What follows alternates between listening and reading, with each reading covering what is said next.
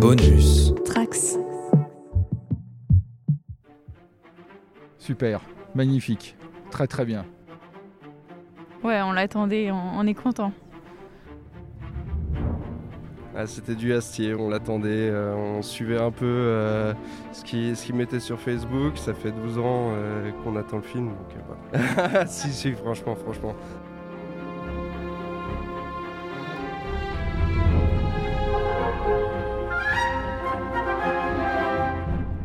Alors, mon avis sur le film, euh, c'était très bien. Euh, c'était vraiment très bien. C'était bien mené, bien rythmé, bien, écrit. Avec euh, peut-être un petit peu de, rush sur la fin, mais c'était compréhensible et bien mené. Voilà. Ben ouais, c'était bien. moi, j'ai bien aimé les musiques. C'était vraiment cool. Voilà, c'était bien narratif. bon, je sais pas si ça m'a plu. Ouais, c'était cool.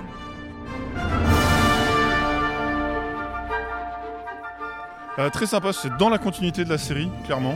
Euh, maintenant, effectivement, prendre un peu le temps de euh, les saisir et espérer avoir une suite surtout.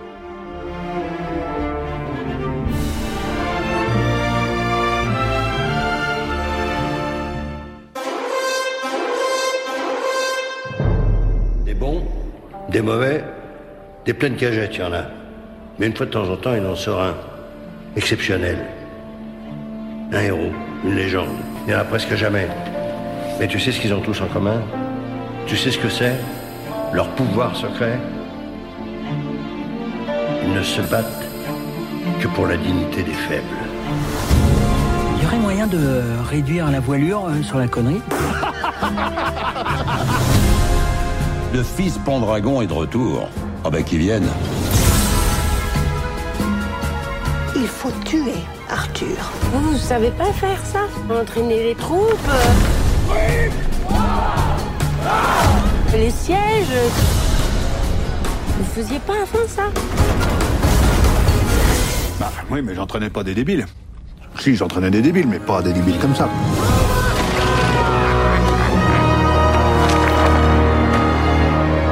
La patience est un plat qui se mange sans sauce.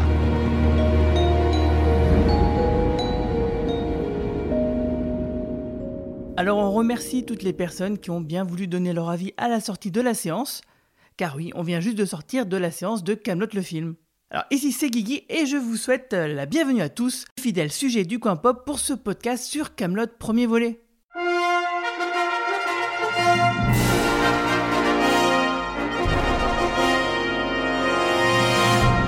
De la patience, on en a eu. Hein. 12 ans après la fin de la série, nous avons enfin la suite de l'histoire de Camelot. Et comme le film a eu une année de retard à cause du Covid et qu'on était tous sur les dents, ben on a déjà réalisé trois podcasts sur l'univers de la saga avec Manu et Yurigone. Le premier s'intéressait surtout aux arguments de ceux qui détestaient Camelot, hein, il y en a. Le deuxième faisait un résumé de la série. Du coup, si vous étiez néophyte en voyant le film, il y a peut-être quelques petits éléments pour lesquels vous seriez passé à côté. Et bah peut-être qu'avec ce podcast, ça vous a permis de remettre des trucs dans des machins. Et le dernier podcast était consacré au BD Camelot édité chez Casterman, où nous avions eu la joie d'être accompagnés par le dessinateur Steven Dupré. Du coup, on vous invite à vous y replonger après avoir terminé celui-ci, bien sûr. Mais trêve de réclame, il est temps de vous présenter mes chevaliers de la table ovale qui vont dépioter le film avec moi. Euh, oui, ma table à moi est ovale et si vous ne me croyez pas, vous n'avez qu'à aller voir nos photos de la soirée sur le Twitter ou le Facebook du Coin Pop pour en avoir le cœur net. Euh, donc pour commencer à faire le tour de l'assemblée messine de ce podcast, honneur aux dames, histoire de prouver d'entrée de jeu que les femmes sont bien autorisées autour de cette table ovale, il s'agit de Céline, coloriste de BD et moyennement fan de Camelot, que vous entendez parfois faire des voix pour des sketchs du cadran pop ou carrément de participer à un épisode quand je réussis à l'y forcer. Salut Céline. Salut Guillaume. Ça va? Ça va et toi? Ça va. Alors, euh, est-ce que tu peux nous dire un petit peu ton degré de fanitude de Camelot? Est-ce que tu vas me faire mentir ou pas? Non, euh, j'aime bien, mais sans plus. Donc euh, je suis pas fan, mais j'aime bien. Ok. Alors comme tous les chefs opérateurs et cadreurs de Twitter qui ont appris le mot étalonnage avant-hier et qui mouraient d'envie de le placer dans un tweet pour critiquer le film sur un seul extrait diffusé sur Internet, il y a quelques semaines, on s'est dit que nous avions besoin d'un œil expert pour le 7e art.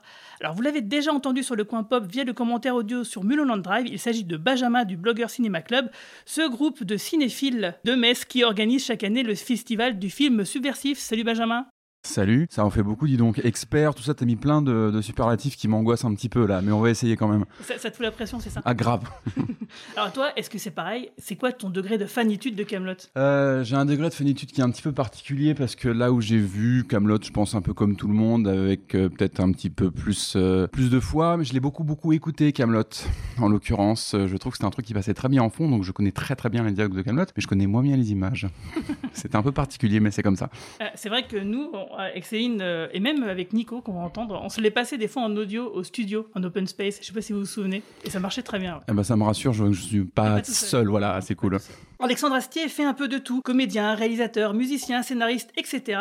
Et il y en a un parmi nous qui donne un peu dans ce goût-là. Alors vous l'avez déjà entendu sûrement dans le podcast qui résumait les livres de Camelot justement, où je vous expliquais des parallèles qu'on pouvait faire entre la série et les œuvres d'origine comme Chrétien de Troyes. Il a travaillé sur le scénario de Bertrand Keftan et Zone 57, il fait de la musique et des courts-métrages, parfois devant et parfois derrière la caméra. C'est Carlos. Salut Carlos. Salut, ça va?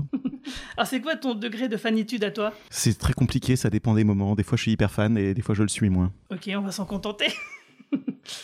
Alors que Céline, qui est ma femme, pour ceux qui ne le sauraient pas, me disait que quand même inviter un inconnu à la maison pour enregistrer un podcast, c'était un peu léger, mais vu qu'il vient du village d'à côté, qu'il est fan de Star Wars, fait ses propres podcasts, a sa carte de fidélité à la momie BD, et est déjà intervenu sur le coin pop via YMCU avec Manu pour y parler de Loki, hein, à qui on fait un gros coucou, hein, pas Loki, hein, à Manu bien sûr.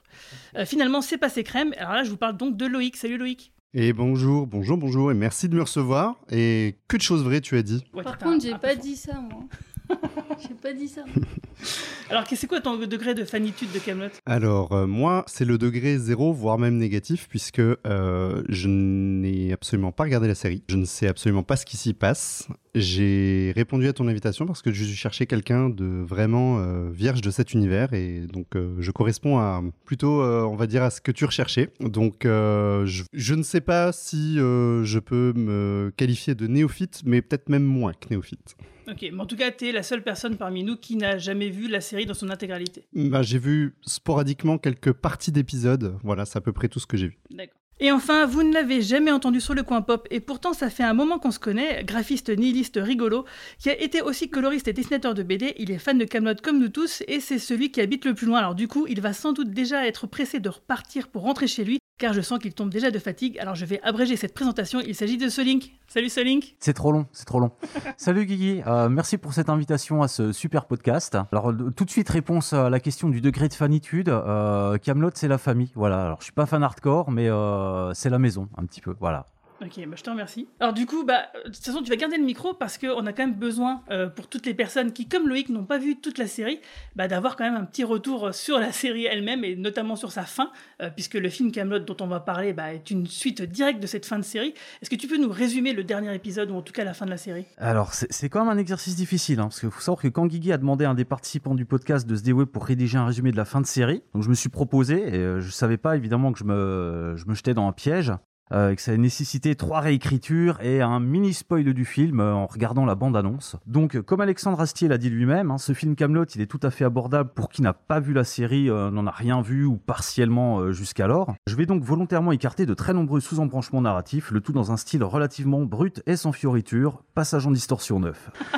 Alors, Arthur a replanté Excalibur dans le rocher et a renoncé à le retirer, laissant donc le trône euh, du royaume de l'ogre vacant. Situation qui va accélérer la désagrégation de la table ronde et du royaume, avec la création de nouveaux clans autonomes, fragilisation des alliances et un jeu de chaises musicales entre les rois par intérim.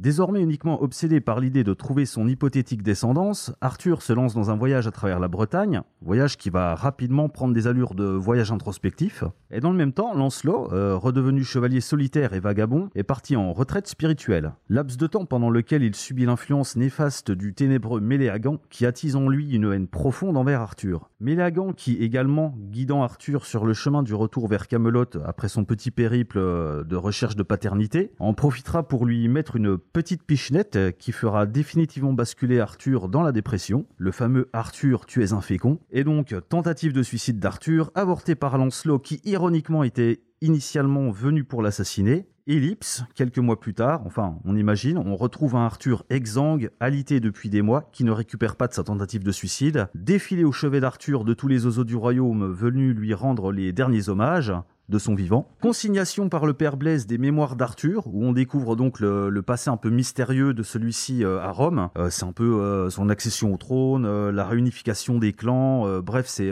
Camelot et origines, j'ai envie de dire.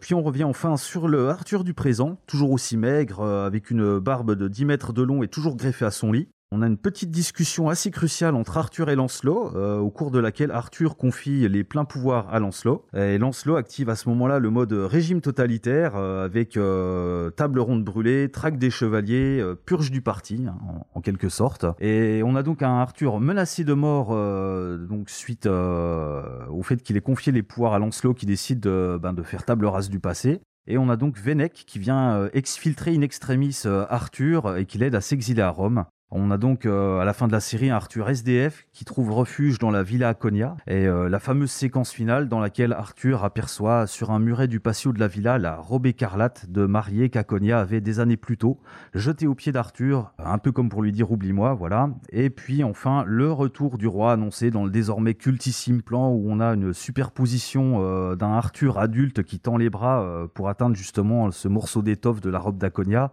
superposer un flashback euh, d'Arthur enfant tendant les bras pour retirer Excalibur du rocher euh, pour la toute première fois. Et l'arrivée des bandes cinémascope est générique. Alors oui, tu parles d'Aconia. Aconia, c'était la première femme d'Arthur euh, qu'on découvre dans les flashbacks du livre 6. Et maintenant, bah, je vais me tourner vers Céline, bah, qui va nous parler du synopsis du film. Alors, le synopsis. Le tyrannique Lancelot du Lac et ses mercenaires saxons font régner la terreur sur le royaume de l'ogre. Les dieux, insultés par cette cruelle dictature, provoquent dix ans après sa fuite le retour d'Arthur Pendragon et l'avènement de la résistance. Arthur parviendra-t-il à fédérer les clans rebelles, renverser son rival, reprendre Camelot et restaurer la paix sur l'île de Bretagne? Je peux recommencer si tu veux. Non, c'est bon, ça ira. ouais, alors en fait, oui, vous me disiez euh, avant qu'on commence le podcast, oh là là, comment on va faire pour parler du film sans spoiler? Mais en fait, c'est simple, on va parler justement de tout ce qui est, ce qui touche à la production. On va justement parler aux valeurs de production, euh, à la musique, au jeu des acteurs. On va évaluer chacun de ces éléments comme ça avant de rentrer directement dans l'histoire qu'on va justement bah, commenter et évaluer. À propos de production, euh, Benjamin, toi, comme toi qui as cet œil expert de cinéphile, j'avais demandé justement de, de regarder qu'est-ce que tu pouvais nous dire justement de la production, parce qu'il faut quand même savoir que Camelot c'est un film d'un budget de 15 millions d'euros, et 15 millions d'euros, bah, c'est pas grand-chose, en fait c'est deux épisodes de Game of Thrones seulement, donc on peut pas s'attendre à voir du Seigneur des Anneaux, mais pourtant il a mis les petits plats dans les grands, non? Eh ben écoute, euh, tu m'en demandes beaucoup. Hein. Je- tu m'as demandé de faire ce travail. euh, tu m'as demandé d'aller chercher un petit peu ce qu'il y avait à dire sur la production. Voilà, j'ai fait le taf, mais je pense que je l'ai détourné un petit peu plus que je vais vraiment répondre à la question. Euh, donc du coup, comme comme je le disais, tu m'as demandé très gentiment, quoique un peu fermement. De parler à nos auditeurs de la production de Camelot, premier volet. Le Camelot, premier volet. Ce- Celui-là même que vous attendiez tous, du saint patron des trentenaires, Alexandre, Arthur Pendragon, roi de l'ogre, Astier le Alexandre, je vais tout tout seul parce que je suis plus fort Astier. Alors du coup, ça semble simple.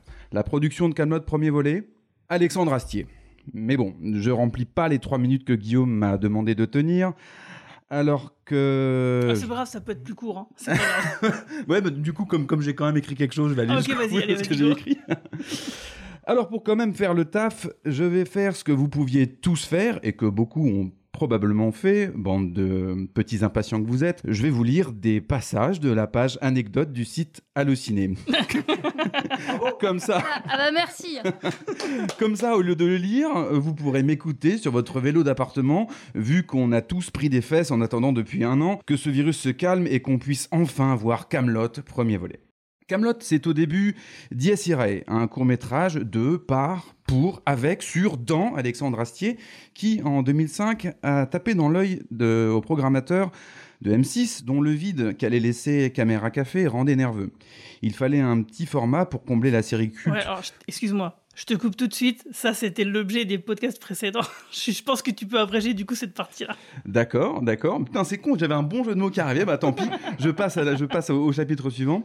Euh, donc, du coup, ça reste qu'on en parle de ça, tin, tin, tin, tin. Euh, de 2005, donc, qui était la suite de ce que j'étais en train de dire, à 2009, Camelot est monté en puissance, passant de la petite série à sketch de 3 minutes à la grande fresque mythologique tournée en partie à Rome, dans les décors de la série Rome, qui se passait elle aussi à Rome. Étonnant, Et depuis, à part des bandes dessinées, revoir en boucle les six livres et la série euh, de la série et le désespoir des fans, rien ne se passait. C'est en 2015 qu'Astier officialise l'arrivée du roi Arthur sur grand écran.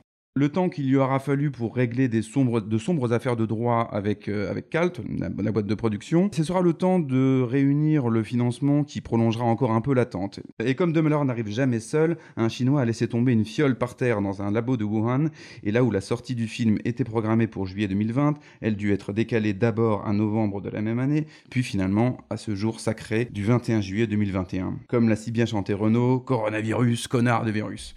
Vous voyez pas ma tête parce que c'est du podcast, mais je vous assure que je suis dépité. Euh, je pourrais vous parler des caméras utilisées sur le film, mais bon, ça se résume à on a pris la plus grosse et la plus chère parce que la taille ça compte.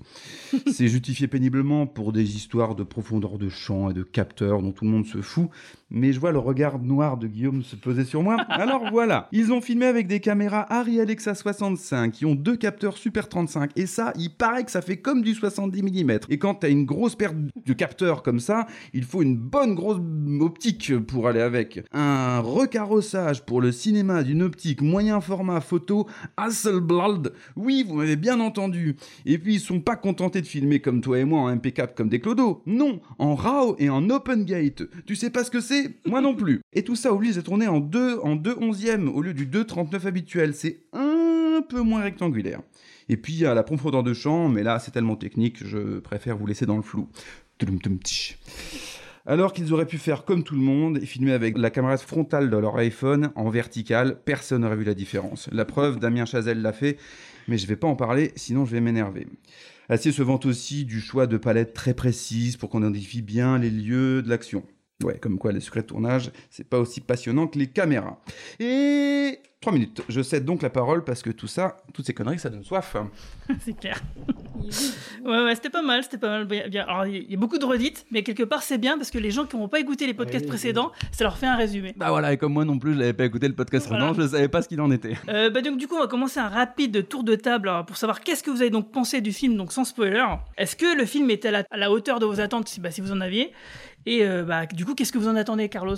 Alors, ce qu'on peut dire, c'est qu'on retrouve le style euh, d'Astier. euh, ap- après, ce film reprend un peu tout ce qu'il y a eu dans la série depuis le début. Donc, euh, on a le droit au flashback, je peux le dire ça? On a le droit au flashback Ouais, romain, à un nouveau flashback romain, qui est repris plusieurs fois. On a à nouveau droit à ce passage où Arthur euh, sait que finalement il sait rien faire d'autre que ça et que finalement ben il est pas super motivé pour redevenir roi. Euh, moi, ce que j'ai beaucoup aimé, c'est que les deux dernières saisons, je trouvais que hum, le dosage de l'humour était loupé. Sur les deux dernières, dernières saisons, euh, je trouvais que effectivement euh, il y avait des blagues, mais on comme la série démarrait sur le format de 3 minutes euh, humoristique, euh, on aurait pu s'attendre à ce que les deux dernières saisons continuent un peu euh, à être des comédies. Et effectivement, la place de la comédie avait été réduite au détriment des blagues qui qui se faisaient attendre. Là, je trouve qu'effectivement, euh, elles sont bien dosées dans le film et c'est pas si mauvais que ça. Euh, je laisse la parole à quelqu'un d'autre parce que sinon, il y a que moi qui vais parler. En tant que néophyte, euh, c'est pas évident de juger un film dont, on ne connaît à peu près rien. J'ai beaucoup apprécié. Surtout la première partie qui j'ai trouvé très très mystérieuse, qui donne vraiment envie de s'intéresser à la série, de fait que je ne la connaissais pas. Sur la fin, je serais un peu plus mitigé. On sent que ça manque un peu de dynamique. On est quand même dans un film français. Euh, niveau humour, ça fonctionne, mais j'en attendais vraiment plus. Euh, j'ai retrouvé ce que j'ai pu voir euh, épisodiquement lors de certains visionnages sur l'humour que ça ne marchait pas sur moi et certaines fois ben, j'ai toujours cet effet ça doit être l'humour astier je pense mais hum, c'est vrai que on attend Camelot Camelot ça a été monté en épingle j'attendais vraiment euh, quelque chose de peut-être un peu plus fou mais euh, ça reste quand même très très très efficace Ouais, en fait, je t'avais beaucoup entendu rire quand même, mais pas sur les mêmes blagues que moi, Ouais, par exemple. c'est ça. Non, mais c'est marrant parce que j'ai observé les rires de chacun et on riait pas forcément tous au même moment. Alors, s'il y a certaines blagues où effectivement on rit à l'unisson, mais il y a certaines blagues que toi qui te faisaient plus rire que. Exactement. Bah, peut-être celles qui sont. euh, Moi, c'est beaucoup le, le, le comique de. À la fois de comique de répétition, parce qu'il y en a eu aussi, et euh, le, le comique de situation. Voilà, ou la, la façon juste dont, dont ils vont réagir, ou euh, euh, certains visages, et ça, ça me, ça, ça me parle beaucoup. Bon, forcément, c'est très visuel, donc. euh, Ouais. C'est vrai que par exemple, on en parlait avec Céline, euh, le comique de répétition, nous, c'était pas vraiment notre truc, quoi, par exemple. Mais moi, je, moi, je suis très très client. Il y a le comique de Christian Clavier qui est pas mon truc, hein. donc euh, mais je suis sûr qu'il y a des gens qui ont, qui ont ri. Oui. Oui, c'est oui, vrai. Oui, vrai. Exactement. Bah, moi, Christian Clavier, c'est quelqu'un que j'apprécie beaucoup euh, depuis très très longtemps. Donc j'étais content de le voir. Après, il fait du clavier, quoi. Il, voilà, il Oui, mais c'est- vrai que- là, c'est, bien. Moi, j'aime pas Mais trop ça va avec le personnage aussi, euh, Voilà, ce, bah, ce- ce personnage imbu euh, de sa personne, qu'on voit tout le monde bouler. C'est- très bien, c'est très juste. Et puis même, il y a des blagues. C'est pareil, Clavier, je suis pas spécialement fan de lui non plus, mais il y avait des répliques à lui, la, sa façon Clavier de le dire, mais qui tombaient vraiment pile au bon moment, et ça. ça. Ça, marchait vraiment très bien. Là où par exemple De euh, Ouais, est De- beaucoup moins pertinent. Ouais, tout à fait d'accord. T'as mis le doigt, enfin, c'est c'est vachement intéressant de t'avoir autour de la table, que toi qui n'as jamais regardé Camelot, parce qu'en l'occurrence, moi j'ai toujours eu le sentiment que quand j'essaie de me rappeler de Camelot tout au début, euh, il y avait des choses qui pour moi sonnaient, euh, sonnaient faux, voire très faux. Vraiment, mais les premiers Par exemple, visionnages, quoi euh, initialement, bah, tout ce, ce ton instier en fait, qui aujourd'hui, maintenant, est une, bah, d'une certaine manière, je, trouve, une marque de fabrique. C'est difficile à mettre ça en, en- en- comment dire, en, en exergue, parce que c'est tellement vieux maintenant que c'est devenu, c'est devenu presque évident. 16 Donc, j'ai du mal, j'ai du mal à mettre le doigt précisément là-dessus. Mais du coup, ça m'interroge vachement parce que là, on a l'occasion. Euh, quelque chose qui me semble être une évidence, cette manière, cette, ce- ce- cette, cette forme d'humour-là, j'arrive pas à imaginer de le découvrir là, comme ça, sur le film, sans être un peu largué en fait. Mais donc, tu dis quand même que ça t'a fait poiler et, euh, et que ça a fonctionné sur toi, quoi. La, la problématique, c'est que j'ai quand même vu des choses de Camelot, parce qu'on peut pas passer à côté de Camelot quand on vit en France. Ouais, c'est diffusé tout le temps. Voilà, ouais. C'est pas faux. Voilà. Alors, attendez, Non, on n'a pas le droit de dire ça, c'est bon. Ah, attendez. Non. non, en fait, on va établir une règle. Pas de citation de Camelot à tout bout de champ. Sinon, il y a un gage. Je vous promets, je le fais. Euh, donc euh, c'est cet humour qu'on a pu voir, ou même à travers des mèmes sur Internet. Donc euh, Ouais. y- y- ça prépare quand même à ce que j'ai pu voir dans, dans ce film. Mais évidemment, enfin, je suis certainement passé à côté d'un d'un tas de références comiques que je n'ai pas vues du fait de ne pas avoir vu la série. C'est vrai que par exemple, euh, voir Cadoc avec la mare au canard, ce genre de choses, si on connaît pas le personnage, peut-être on passe à côté de l'humour. quoi. Bah, moi, je ce qui m'a fait rire, c'est le comique de répétition. Oui, parce qu'il le répète. Voilà. oui. parce que ça revient. Mais la première fois, ça t'a pas fait Non, rire. pas du tout. Voilà, on est d'accord. Pas du tout. Parce et nous, oui, parce que justement, cette répétition, on l'a déjà eu, puisqu'on connaît le personnage. Et, et- et c'est marrant ce que tu dis quand même, Benjamin, parce que moi-même, euh, j'ai mis du temps quand même, enfin, du temps. J'ai mis au moins 10 épisodes euh, de Camelot à mon premier visionnage avant de rentrer vraiment dans l'humour. Les premiers épisodes que j'ai vus, euh, c'était. euh, je, me suis dit, bah, c'est pas drôle. et en fait, c'est vrai que c'est une sorte de musicalité de l'humour qu'il faut appréhender et intégrer. Et une fois que c'est fait, bon, bah, on rentre dedans facilement, quoi. Mais quand, quand Astier le fait, euh, d'autant avec le, le charisme naturel et sa prestance à l'écran, euh, en toute sincérité, euh, c'est- Oui, ça passe, ouais. Il y, y en a pas un qui fonctionne pas, quoi. Ah non, mais ça, on est d'accord. Enfin, si, mais on va en, on va en reparler. Toi, Nico? C'était quoi la question? C'était. euh, Qu'est-ce que tu as pensé donc du film? Alors, on fait un, un- un rapide tour de Ah table. oui, par rapport aux attentes. Qu'est-ce que tu as pensé du film Est-ce qu'il répond à tes attentes ouais Euh, bah, là où c'est compliqué, en fait, c'est qu'il doit impacter dans, dans deux heures déjà, euh, on va dire, euh, six, six- six saisons de, de série, euh, plus l'univers des BD, hein, l'univers étendu. Il faut qu'il introduise ces personnages euh, qui sont quand même assez nombreux. Euh, dans l'ensemble, je trouve que le- l'exercice est plutôt réussi. Je pense que ça répondra aux attentes des, euh, fans hardcore, euh, mais aussi des, gens qui n'ont pas vu la série. À ce niveau-là, euh, Loïc, ton point de vue, il est vachement intéressant, je trouve, parce que c'est vrai que je me dis, euh, quand t'as jamais rien vu de Camelot et quand t'as pas forcément toutes les refs et, et toute la, la trame narrative qu'il y a derrière, etc. Quelle perception, ouais, on peut avoir euh, Est-ce que ça fonctionne, quoi Voilà. Et apparemment, ça fonctionne. Donc c'est, moi, je pense que le pari est réussi à ce niveau-là. Et euh, globalement, ouais, moi, le film, il, m'a carrément satisfait. Ouais. Bah, moi, je m'attendais pas euh, à grand chose en fait du film. J'ai même eu de la chance de pas détester puisque tu m'en as parlé euh, constamment depuis des jours et des jours, elle, elle parle de moi, là. hein. Voire des mois. Voire des mois. Voire des années, parce qu'en fait, on est ensemble depuis le moment où la série s'est arrêtée. Donc, euh, ça vous laisse imaginer le niveau, quoi. Donc du coup, j'étais pas, je, je m'attendais à rien, mais j'étais, j'ai été agréablement surprise. J'ai bien aimé et je l'ai trouvé assez beau en fait. J'ai trouvé les costumes et les décors vraiment, vraiment bien. Il y a quelques petits effets qui sont un peu, Oui. peut-être un peu kitsch, un peu, voilà, un peu kitschos. Mais euh, et dans l'ensemble, j'ai bien rigolé aussi. Donc euh, moi, c'est ce que j'attends de Camelot. j'ai eu un petit peu d'émotion, un petit peu de rire. euh. Donc je suis satisfaite. j'ai été étonnée de voir Sting de- dedans. Ça m'a fait. Tu- euh, tu l'avais pas vu dans la bande-annonce? Mais Non, parce que moi Sting, euh, c'est euh, il est dans Dune. Et du Ah. coup. euh, Ça, c'est bien. David Lynch, Alexandre Astier, voilà, le chaînon Ouais, là, manquant. j'ai j'ai été. Oh, tiens. C'est bizarre. Non, mais en plus de ça, euh, Sting, on va en y revenir, mais euh, Il joue- bonne il joue- surprise. hein. Il est, il- je trouve qu'il est bon, quoi. Ouais, bof. Ah bon, d'accord. Spécialement, mais. Et toi, Benjamin, qu'est-ce que tu as pensé du film? Ben, euh, c'est c'est marrant. J'ai l'impression que je sais pas qui c'est qui a dit tout à l'heure que c'était comme la famille euh, Camelot. Ouais.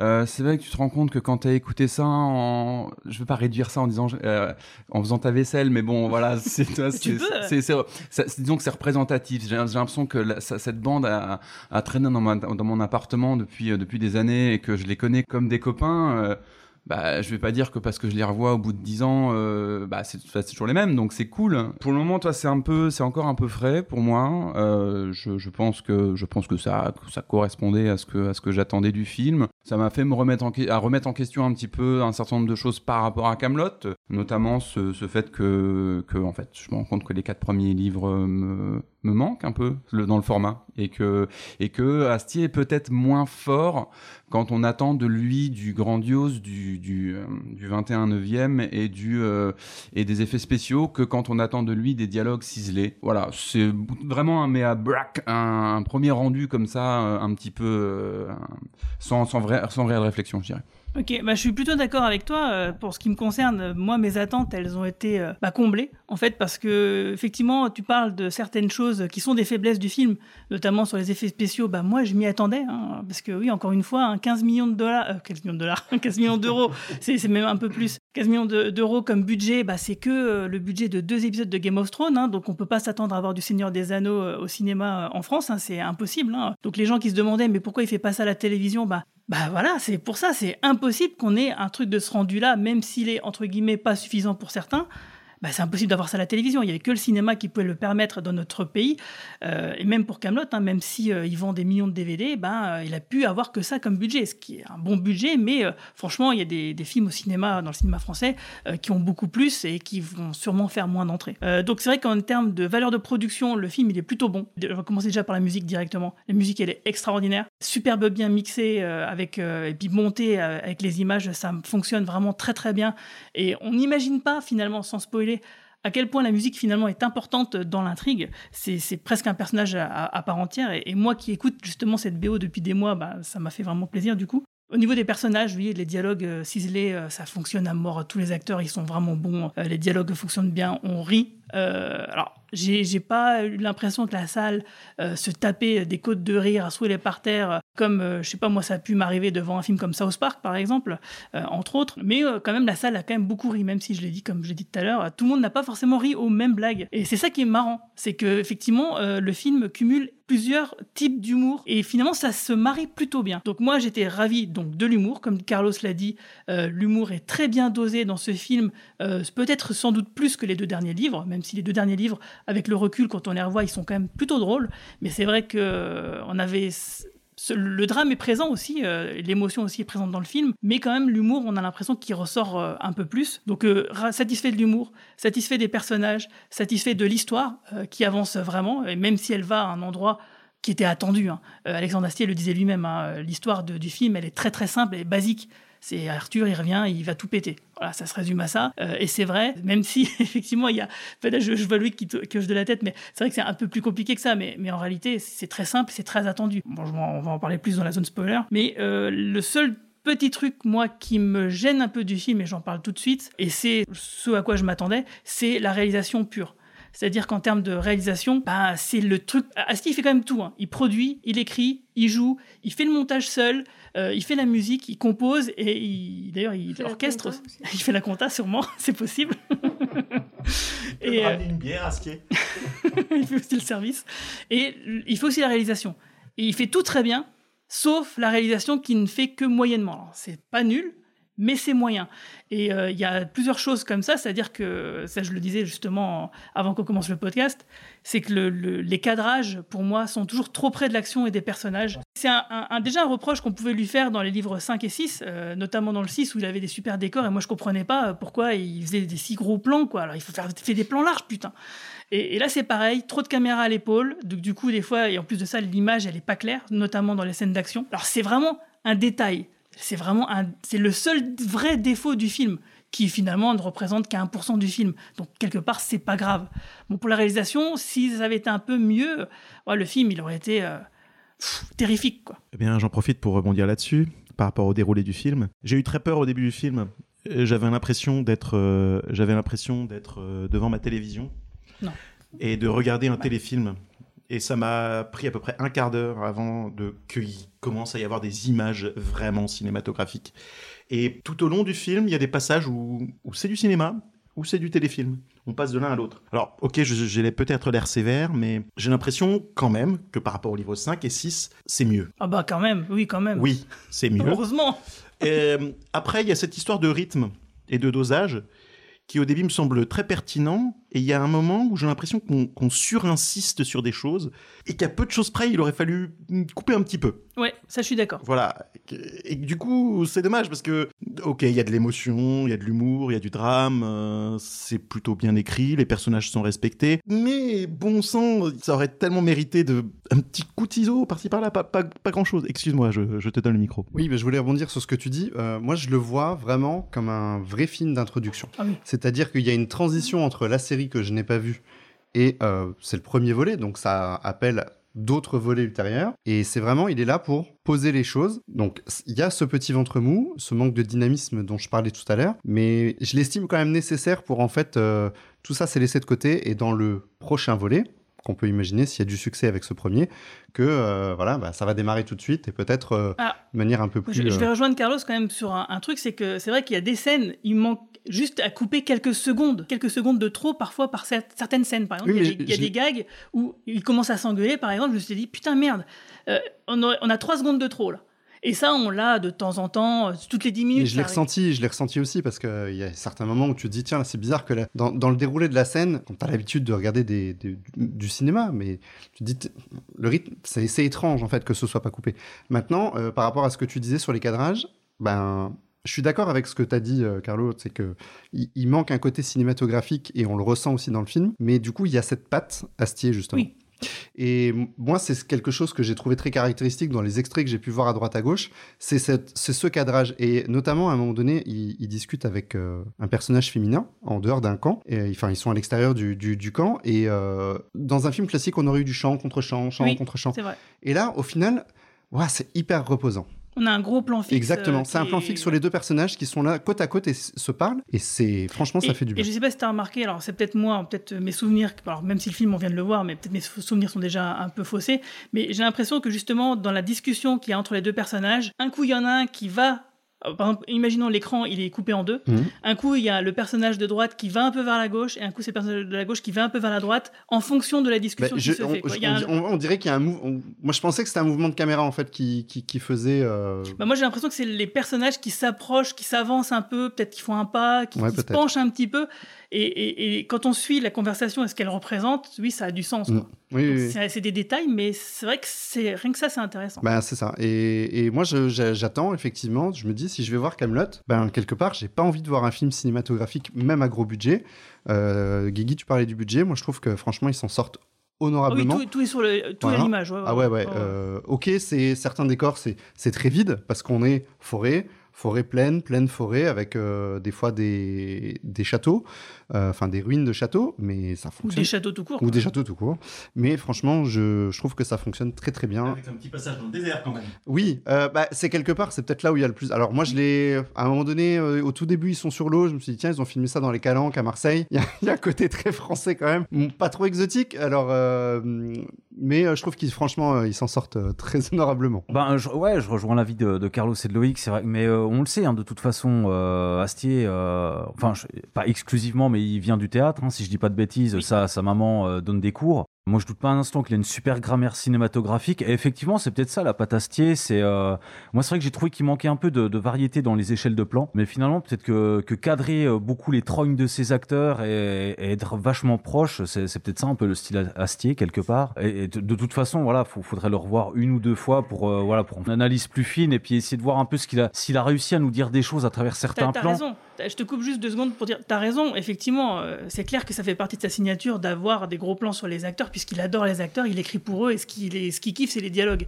Par contre, il y a quand même des scènes, des les moments d'action, Euh, là, je suis, tu vois, c'est là où on voit qu'en fait, là-dessus, il sait pas faire. Quoi. Ouais, ouais, ah bah, je suis assez, d'accord. Sans spoil, moi, il y a une ou deux scènes qui m'ont vraiment frustré en termes de réal, parce qu'il y a des enjeux dedans et, et la réal n'était pas au rendez-vous, quoi. Euh, Il y a, Notamment la il- fin, il- voilà, il, il manquait une espèce d'ampleur dans, dans les choix de cadrage et de, et de, de mise en scène et de réal, quoi. Donc c'est c'est un peu dommage, voilà. Oui, tout à l'heure, vous disiez qu'il manquait, euh, enfin non, qu'il y, avait des moments qui étaient un peu trop longs. Et euh, moi, j'ai remarqué, alors que je suis pas spécialiste euh, du tout, et j'ai été un peu choquée parfois parce que j'ai j'ai trouvé qu'il manquait des choses. Donc après, euh, sans spoiler, je peux ellipses. pas trop, voilà. Il y a des ellipses qui sont euh, un peu trop, qui étaient un peu trop grandes. Ouais, peut-être chelou, oui aussi. Un peu à la Nolan, quoi, quelque part. Mais bon, on en parlera, euh, je pense plutôt. Bon, plus tard dans la zone euh, spoiler, Voilà, ouais. dans la zone. Tout à fait. Alors, quelqu'un a quelque chose à dire encore? Euh, oui, je voulais rajouter juste sur le méchant, euh, et ça rejoint euh, ce que Nico disait, c'est qu'on a, il manque une caractérisation pour euh, de le rendre un peu iconique, euh, peut-être de le rendre plus euh, cruel ou plus plus dangereux. Tu veux dire Euh, son costume en dragon, ça va pas Ouais, alors le Mais costume. Il fait exécuter des enfants quand même. Oui, mais c'est c'est uniquement dit. Euh, je veux c'est- dire, euh, voilà. C'est un oui-dire. Voilà. On sait pas si c'est vrai. Ouais, Oui, en dire, plus, oui, je veux dire, dire, pour visuel- montrer à que- comment les gens le voient aussi. Oui, mais visuellement, tu n'as pas euh, une représentation, tu vois, du, du- du méchant qui impose, qui arrive, euh, et qui, qui, du coup, t'as peur de ce, de ce type-là, mais pas du tout, quoi, en fait. Il est totalement ridicule pendant tout le film. Bah, alors, juste, vous avez raison, à ceci près que je trouve que le timbre du, de l'acteur est excellent. Oui, alors je sais pas si je peux dire ça, mais euh, effectivement, le méchant, c'est un costume. En parlant des costumes, au début, je me suis dit quoi Ces costumes, c'est quoi C'est Druyer Hmm, J'ai pensé au cinquième élément, à Jean-Paul Gaultier. Et à un moment donné, ça m'a paru très clair. J'étais dans les mondes engloutis. Ah, oui, t'as raison. Tout- toutes les coiffures correspondaient. Le costume. Raison, euh, pas bête. De, le Eh, J'ai fait l'évolution quand même. Ah, J'ai réfléchi pendant le film. Ah. Je me disais, ça me rappelle quelque chose. Et effectivement, les coiffures de certaines femmes, Quelque les chose, tenues, oui. Ah, les vrai. sortes de, de chapeaux pointus de certains jardiniers, sans Ouais, pouvoir les nommer. Ouais, t'as raison. Et si on, on cumule tous les costumes, on est dans les mondes engloutis, y compris le costume du grand méchant. Euh, je peux peut-être pas en parler plus parce qu'on n'est pas dans la zone spoiler. Ouais, mais de toute façon, on va bientôt Si. y arriver. Bah, Euh, mais euh, avant, avant d'aller La dans symbolique la du costume, je peux dire Et il est Alors, bah, de toute façon, on le sait, c'est dans la bande-annonce, on parle de Lancelot. Oui, Ah oui, parce qu'effectivement. On le voit dans la il bande-annonce, on le voit dans les a- affiches, il tu peux y a aller. un costume de dragon. Mm. Voilà, donc bref, il, il ne s'estime pas, et ça se voit tout de suite. C'est pour ça qu'il est, il est pas aussi à l'aise qu'il l'a été auparavant dans la série, euh, Lancelot. Il s'est- il s'estime euh, pas digne de cette place. Et il a raison. Et quelque part, il essaie de faire passer ça par le costume, par un costume de dragon. Et par une sorte... euh, parce que finalement, on peut penser que son attitude est assez archaïque. Et c'est justement dans la caractérisation du méchant. Quand tu l'as dit, ça m'a... ça m'a- Quelqu'un joue au caps? Quand tu... Benjamin, arrête de jouer au caps. Quand tu l'as dit, ça m'y a fait penser. C'est qu'effectivement, il est, il, il est dans une posture, puisqu'il essaie d'être le dragon, de représenter symboliquement le dragon, mais sans jamais y parvenir, en fait, et sans tromper personne.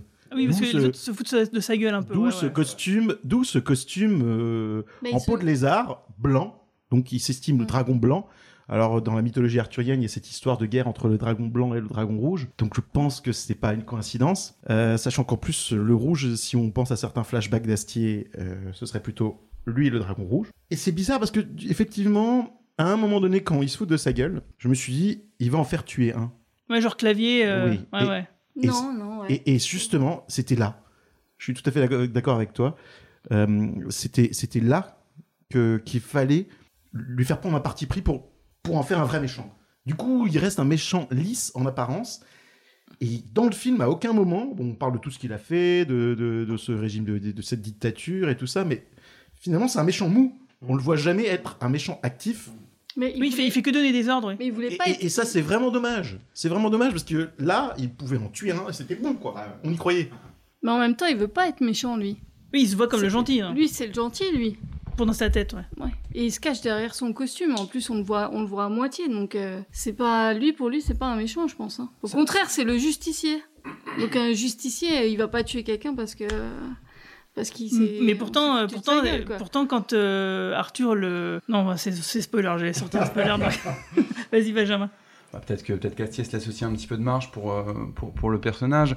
Moi, moi ce, qui a, ce qui a été dit euh, sur le costume, et, euh, enfin, j'ai, disons que voilà, le costume, ce que ça m'a évoqué, c'est des points communs avec Batman. C'est Lancelot et Batman, ils peuvent pas regarder leur bite quand ils pissent. C'est à peu près sûr. voilà, pour être pour être très clair. Voilà. Bon, bon, bref, c'est une c'est une boutade, mais c'est vrai que c'était moi ça m'a ça m'a rappelé. euh, il faut qu'il tourne les épaules pour regarder à droite, quoi. Donc c'est euh, c'est un petit peu. Seulement dans les Batman de Tim Burton. Ouais, et le premier, le premier Nolan, euh, il avait, Nolan. les, problèmes étaient encore là dans, dans le premier Nolan. Euh, mais moi, en l'occurrence, j'ai trouvé. Et il peut pas bouger les bras non plus. Non, il, peut- il marche pas très bien non plus. ouais, c'est galère. En définitive, c'est galère. Mais par contre, moi, j'ai été plutôt agréablement surpris par euh, l'acteur dont je connais pas le nom, le mec qui joue Lancelot. Alors attends, Tu avais une c'est liste Thomas Cousseau. Voilà. J'ai été agré- agréablement surpris par Thomas Cousseau. Ouais. Cousseau, voilà. Que moi, je trouvais euh, quasiment toujours faux dans la série. C'était Ah bon ouais, moi j'avais un vrai problème avec lui. Ah je ouais. le trouvais dans une espèce de surjeu étrange. À côté de ses pompes, je le trouvais. Enfin, je, là j'exagère, je grossis le trait, mais je le, j'avais un problème avec lui et c'est, c'est peut-être avec le temps venu un petit peu, euh, bah, comme euh, voilà, comme certaines choses qu'on pourrait reprocher à Astier mais qui deviennent la patte Astier. Moi ce personnage de Lancelot il a eu du mal à descendre. Mais une fois qu'il a été qu'il a été installé c'était bon. Et alors là je sais pas parce si c'est parce qu'il était déjà descendu mais je l'ai trouvé du coup en retenue et, euh, et, et pas, et, et pas dans ses extravagances, parfois un petit peu étranges, voilà. Euh, c'est sûr qu'il est peut-être en dessous par rapport à ce qu'il aurait dû être, mais euh, voilà, ça, ça pose la question où est où est Lancelot à ce moment-là après dix ans de dictature, d'obsession de, parce que je pense qu'il il sait qu'il fait, on peut dire que de la merde à garder. à- à, Mmh, à ne pas spoiler ce qu'il fait de mal. Mais bon et donc je, je- moi je le vois je- moi Lancelot je le vois surtout comme un type euh, qui ne enfin moi je l'ai vu comme ça comme quelqu'un qui ne euh, qui sait plus ce qu'il fait qui sait plus Ouais, où il en est. Ouais, je Voilà. même- et donc ressenti euh, que toi, ouais. voilà et donc du coup euh, est-ce que est-ce que voilà qu'est-ce que qu'est-ce qui va se passer par la suite avec lui et qu'est-ce que ça, ça ça reste à voir j'ai pas j'ai pas forcément été déçu j'attendais pas forcément le super méchant Euh, voilà ça n'a pas été le truc qui m'a le plus traumatisé en tout cas sans qu'il y ait pour autant quoi que ce soit qui m'ait traumatisé dans le film mais voilà ça c'était euh, c'était pour moi très vivable Alors, euh, il y a un dernier truc dont on n'a pas vraiment parlé, moi je l'ai évoqué, en tout cas dans, dans mon ressenti, c'est la musique. Qu'est-ce que vous avez pensé de la musique? Toi Carlos, toi qui es musicien, vas-y. Super, je suis un super musicien. Salut les copains. Euh, non, en fait, euh, au niveau de la musique, est-ce que. Et alors, c'est peut-être la meilleure musique qu'Astier ait fait, mais je trouve pas que. Enfin, en termes de musique de cinéma, je pense qu'on est. Enfin, voilà. C'est la meilleure musique qu'Astier ait fait, ok. Tu- Tu veux dire que c'est pas Jerry Goldsmith, c'est ça que tu veux dire? Voilà. Je... Oui, effectivement, j'ai remarqué un certain effort, euh, euh, une certaine amplitude qu'il n'avait pas auparavant. Il a gagné quelque chose au Et niveau t'es- de la musique. t'as- pas, euh, t'as pas senti quand même à quel point la musique était parfaitement euh, synchrone avec le montage? Parce que c'est- Je trouve que moi, la musique, qui m'a choqué. je moi. trouve que la musique est mieux qu'elle n'a jamais été, mais Non mais je parle, je parle pas de la musique seule, je parle de la musique couplée à l'image, parce que là il y a un énorme travail de montage qui est fait. Quand t'as un personnage il lève le bras, pouf, t'as un instrument qui va avec. Et ben, des fois, quand, fou, a- la musique s'arrêtait, je, re- je me reposais un peu. Je, je trouvais qu'il était temps. Voilà, mais ce n'est que mon point de vue. Ok. Alors, bah, je suis pas du tout d'accord. Ouais, bah, Alors vraiment pas. Pas du tout, pas Je suis, pareil. j'ai- je suis euh, amateur de musique de film. euh, J'en écoute beaucoup. D'ailleurs, je n'écoute quasiment que ça en termes de musique. Ah, pareil. Euh, ça commence très très bien déjà. Et euh, je suis d'accord avec toi, Guigui, c'est que la musique euh, vraiment accompagne le récit. euh, ce qu'on ne fait plus beaucoup aujourd'hui. C'est vrai que ça se fait plus. Hein. C'est, un truc Ça que je me suis plus. dit. Ouais. Et là, tu le sens, tu le ressens vraiment. C'est simple. Moi, je ne savais pas que c'était Astier qui, fasse- qui faisait la musique jusqu'au générique de fin. Et pendant le film, je me dis, j'aimerais bien voir ce mec-là sur Star Wars, par exemple. Mm. Tu sais que que- par exemple, lui, il a dit que s'il pouvait, s'il arrêtait de faire des films et qu'il faisait que des musiques, il serait ravi. Ah bah oui, je comprends, parce que tu sens qu'il est vraiment euh, animé Investi par quelque chose. Moi, j'ai l'impression qu'en fait, il a fait le film exprès pour faire la bande originale. Bah, en tout cas, c'est réussi. À un, moment, à un moment donné, je me suis demandé si c'était pas des plats, euh, parce que je sentais qu'il y avait vraiment une vraie intensité, même si c'était pas aussi euh, cristallin que ce qu'il peut faire. Et ben, franchement, j'ai envie d'écouter la BO, donc ça marche. Euh, c'est quelque chose que je fais en général quand le film m'a plu. Ça me permet de me replonger dans le film sans forcément le regarder, parce que j'ai pas toujours le temps de, de regarder euh, ad vitam aeternam euh, toujours les mêmes films. Et d'ailleurs, justement, pour dire à quel point moi je trouve que c'est fort, c'est que effectivement dans la réalisation, il a fait comme font euh, finalement l'orchestration sur les dessins animés, c'est-à-dire qu'en fait, il a fait un pré-montage. Et il a fait donc la composition, l'orchestration s'est fait sur ce premier montage et après il y a eu un aller-retour et en fait il a fait le montage image d'après la musique Oui, oui, bien orchestrée finale. Mais c'est comme ça qu'elle fonctionne le mieux. Bon, ben, c'est pas un secret, on sait. euh, Alexandre Astier, euh, le spectacle Que ma joie demeure. hein, donc voilà. euh, Pour ceux qui ont vu l'exoconférence, c'est pareil. On, ça se termine sur une petite séquence musicale. Donc on sait qu'Astier et la musique, ben, c'est une longue histoire. Moi, moi je, je trouve ça fait le café, hein, franchement. Après, bon, c'est vrai que par rapport à, à certains films où il y a des thèmes directs, on sort de la salle, on a le thème encore dans la tête. Là, il y a rien qui ressort, mais euh, elle assure bien sa fonction. Et elle supporte bien les émotions, je trouve. Euh, alors sans spoil, moi, il y a, il y a où- un ou deux moments où euh, la, la musique, effectivement, couplée aux images et aux séquences, c'est un tout, hein, de toute façon. Euh, ça, ça réussit à nous donner le frisson. Donc euh, moi, à partir de là, euh, ben, je dis euh, mission accomplie et euh, puis voilà, ça méritera d'être réécouté éventuellement. euh, a C'est vrai que moi j'ai juste un, der- un, un seul regret, c'est qu'il n'y ait pas le thème du générique de la, Alors, du, ouais. dernier, du dernier livre qui, est- qui est excellent. Oui, voilà, le, cette espèce de truc un peu euh, western rock. euh, ouais, ouais, ça, ça aurait Ça été bien de, de l'avoir. Il y a les tutus au début, mais c'est tout. Quoi. Voilà, ouais. Ouais, des, ra- des rappels de thèmes qu'on connaît déjà, en fait. Ouais, Ouais, ça aurait peut-être ouais, été sympa. ouais. Ouais, tout à fait. Ce sera pour le, le livre 2. le, le deuxième volet. Le deuxième volet. Moi, j'avais déjà entendu dire qu'une bonne BO, on s'en souvient pas quand on sort du film. Ah, ça fait c'est un pas- peu. C'est ce que j'allais dire, je suis dégoûtée. ça fait, c'est peut-être un peu pédant, euh, mais euh, voilà. Moi, du coup, la BO du film, je pourrais pas en citer une seule note. Euh, Il y a un moment un peu Moi cringe. oui, mais je vais pas le faire. hein. Je, vous- je vous rassure. Il y a voilà, il y a un moment que j'ai trouvé un peu cringe, euh, qui était un mélange de musique et de mise en scène. Et donc là, je me souviens de la, je me souviens un peu plus de la, de la, de la scène à cause de, de ce, de ce le Glooby Boulga là. Mais sinon, Euh, on- tu, tu évoques la, la, la séquence à laquelle je pensais. Comme Dont quoi, on peut- toi, la perception, c'est c'est relatif. Euh, voilà, non, du coup, j'ai pas beaucoup plus que ça à dire sur la musique, mais comme euh, ma voisine de droite en a, a quelque chose à ajouter, je pense que je vais te laisser la Non, parole. pas du tout. J'avais qu'une seule phrase à dire. Tu me l'as prise, donc euh, voilà. Parce que moi, j'ai pas, je suis comme Nico. J'aurais pas, je pourrais pas ressortir la musique euh, en la fredonnant parce que j'ai j'ai trouvé justement que ça accompagnait bien euh, le récit. Et justement, je l'ai pas, euh, elle m'a pas marqué. Enfin, je sais pas comment dire. euh, Bah, comme tu viens de le dire, c'est bien. Du coup, je pense que si elle avait été mauvaise, même moi étant euh, complètement ignare en musique, j'aurais, euh, j'aurais tout de suite euh, senti qu'il y avait un problème. Quoi. Ouais, voilà. ok. Et ben du coup, on va passer directement dans la zone spoiler parce que tout le monde meurt d'envie de parler de l'histoire.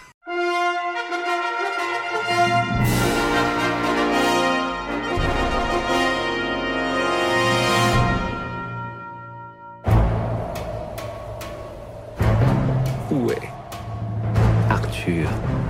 Pendragon Un gars pas bien grand, blanc comme un cul.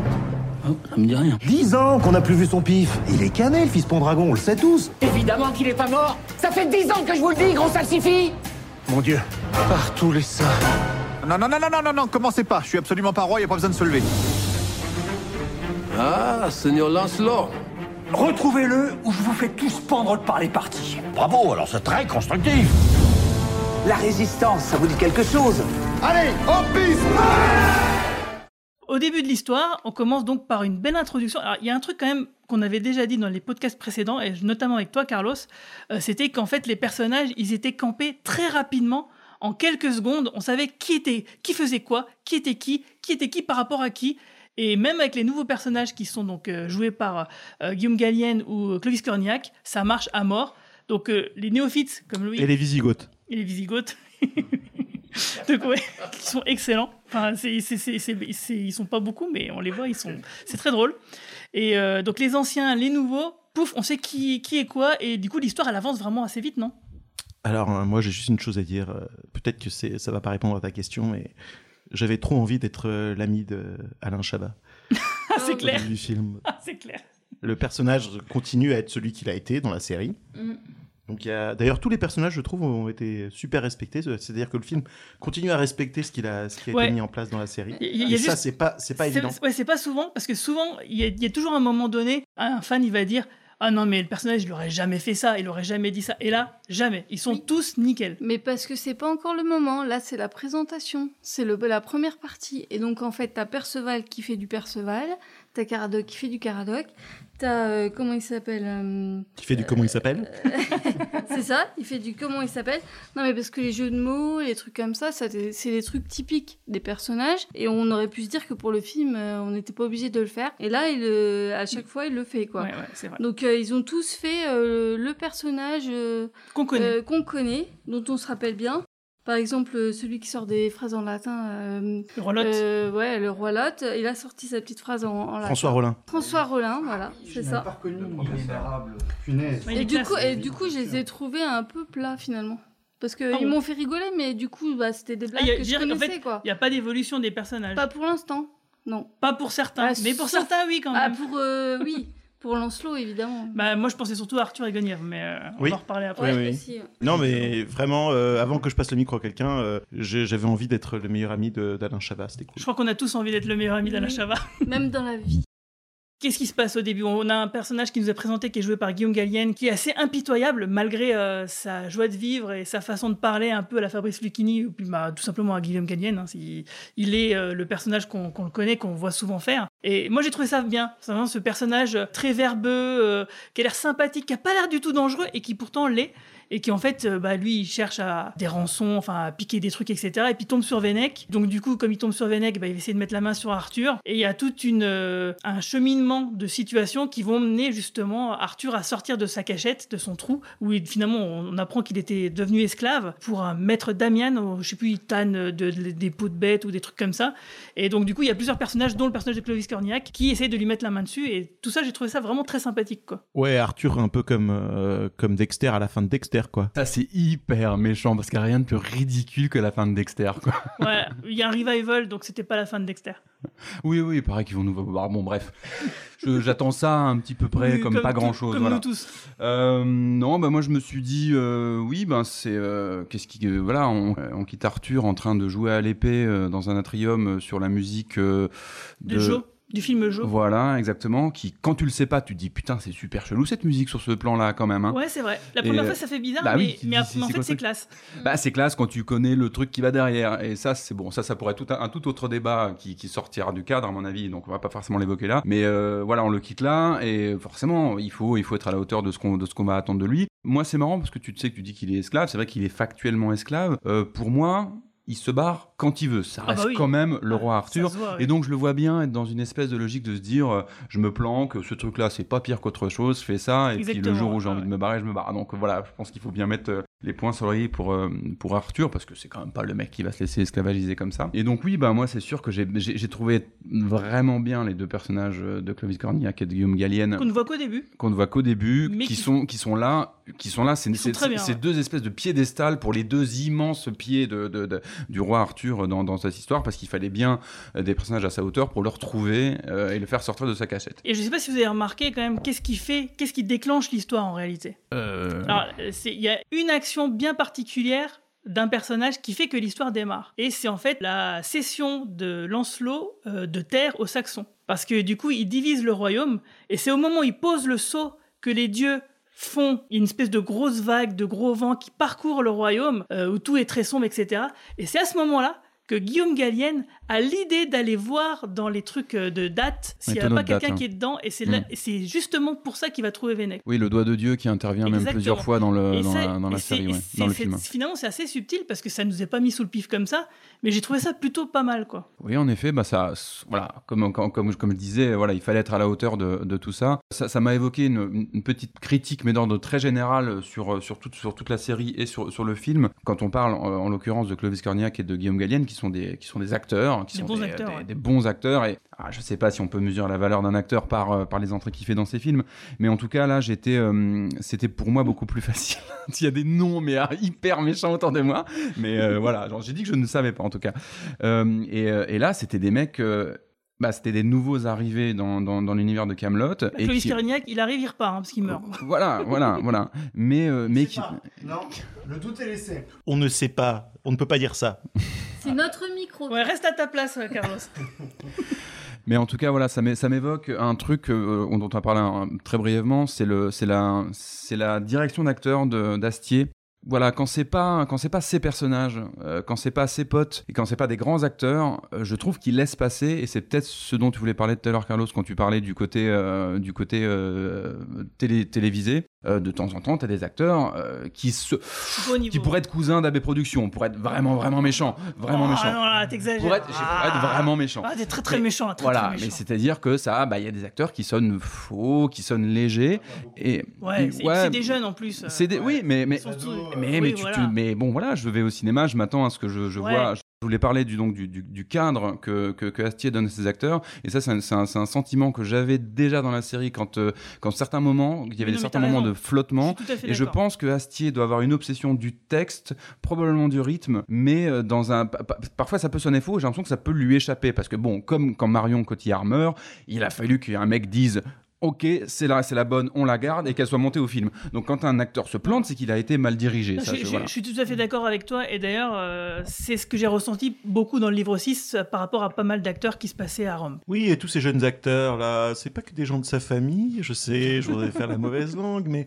hein, parce que ces gamins à la table ronde là, ces deux gamins, ils ont une tronche d'acier. Ce gamin qui joue Astier jeune, là, il a une tronche d'acier. Et c'est Nal Astier, ouais. D'ailleurs, il joue le donc Astier adolescent dans les flashbacks de Rome, donc que tu évoquais tout à l'heure, et il jouait aussi donc le petit gamin qu'on voyait dans le dernier épisode de la série qui non, portait voilà. la. Donc du coup, il y a une vraie. J'avoue que cet Astier là, celui, marche bien. celui de Rome, Il marche bien. ça va. Il parle pas beaucoup, ça fonctionne. Et puis en plus, il ressemble physiquement beaucoup à son père, donc ça marche. Mais ceux qui sont autour de la table ronde, bah, un- on a l'impression qu'on vient de leur dire euh, apprends ça par cœur et balance. Et ça, c'est dur. Voilà. Et je pense que la direction d'acteur, c'est autre chose que ça. Et je te remercie, Benjamin, de l'avoir souligné. Euh, Je, je- je- au début, je pensais que je n'en parlerais pas, que je le garderais pour moi, pour pas flinguer tout ce podcast. Ah, mais on mais peut, dire les trucs qu'on n'a pas aimé, hein, on est là pour ça. hein.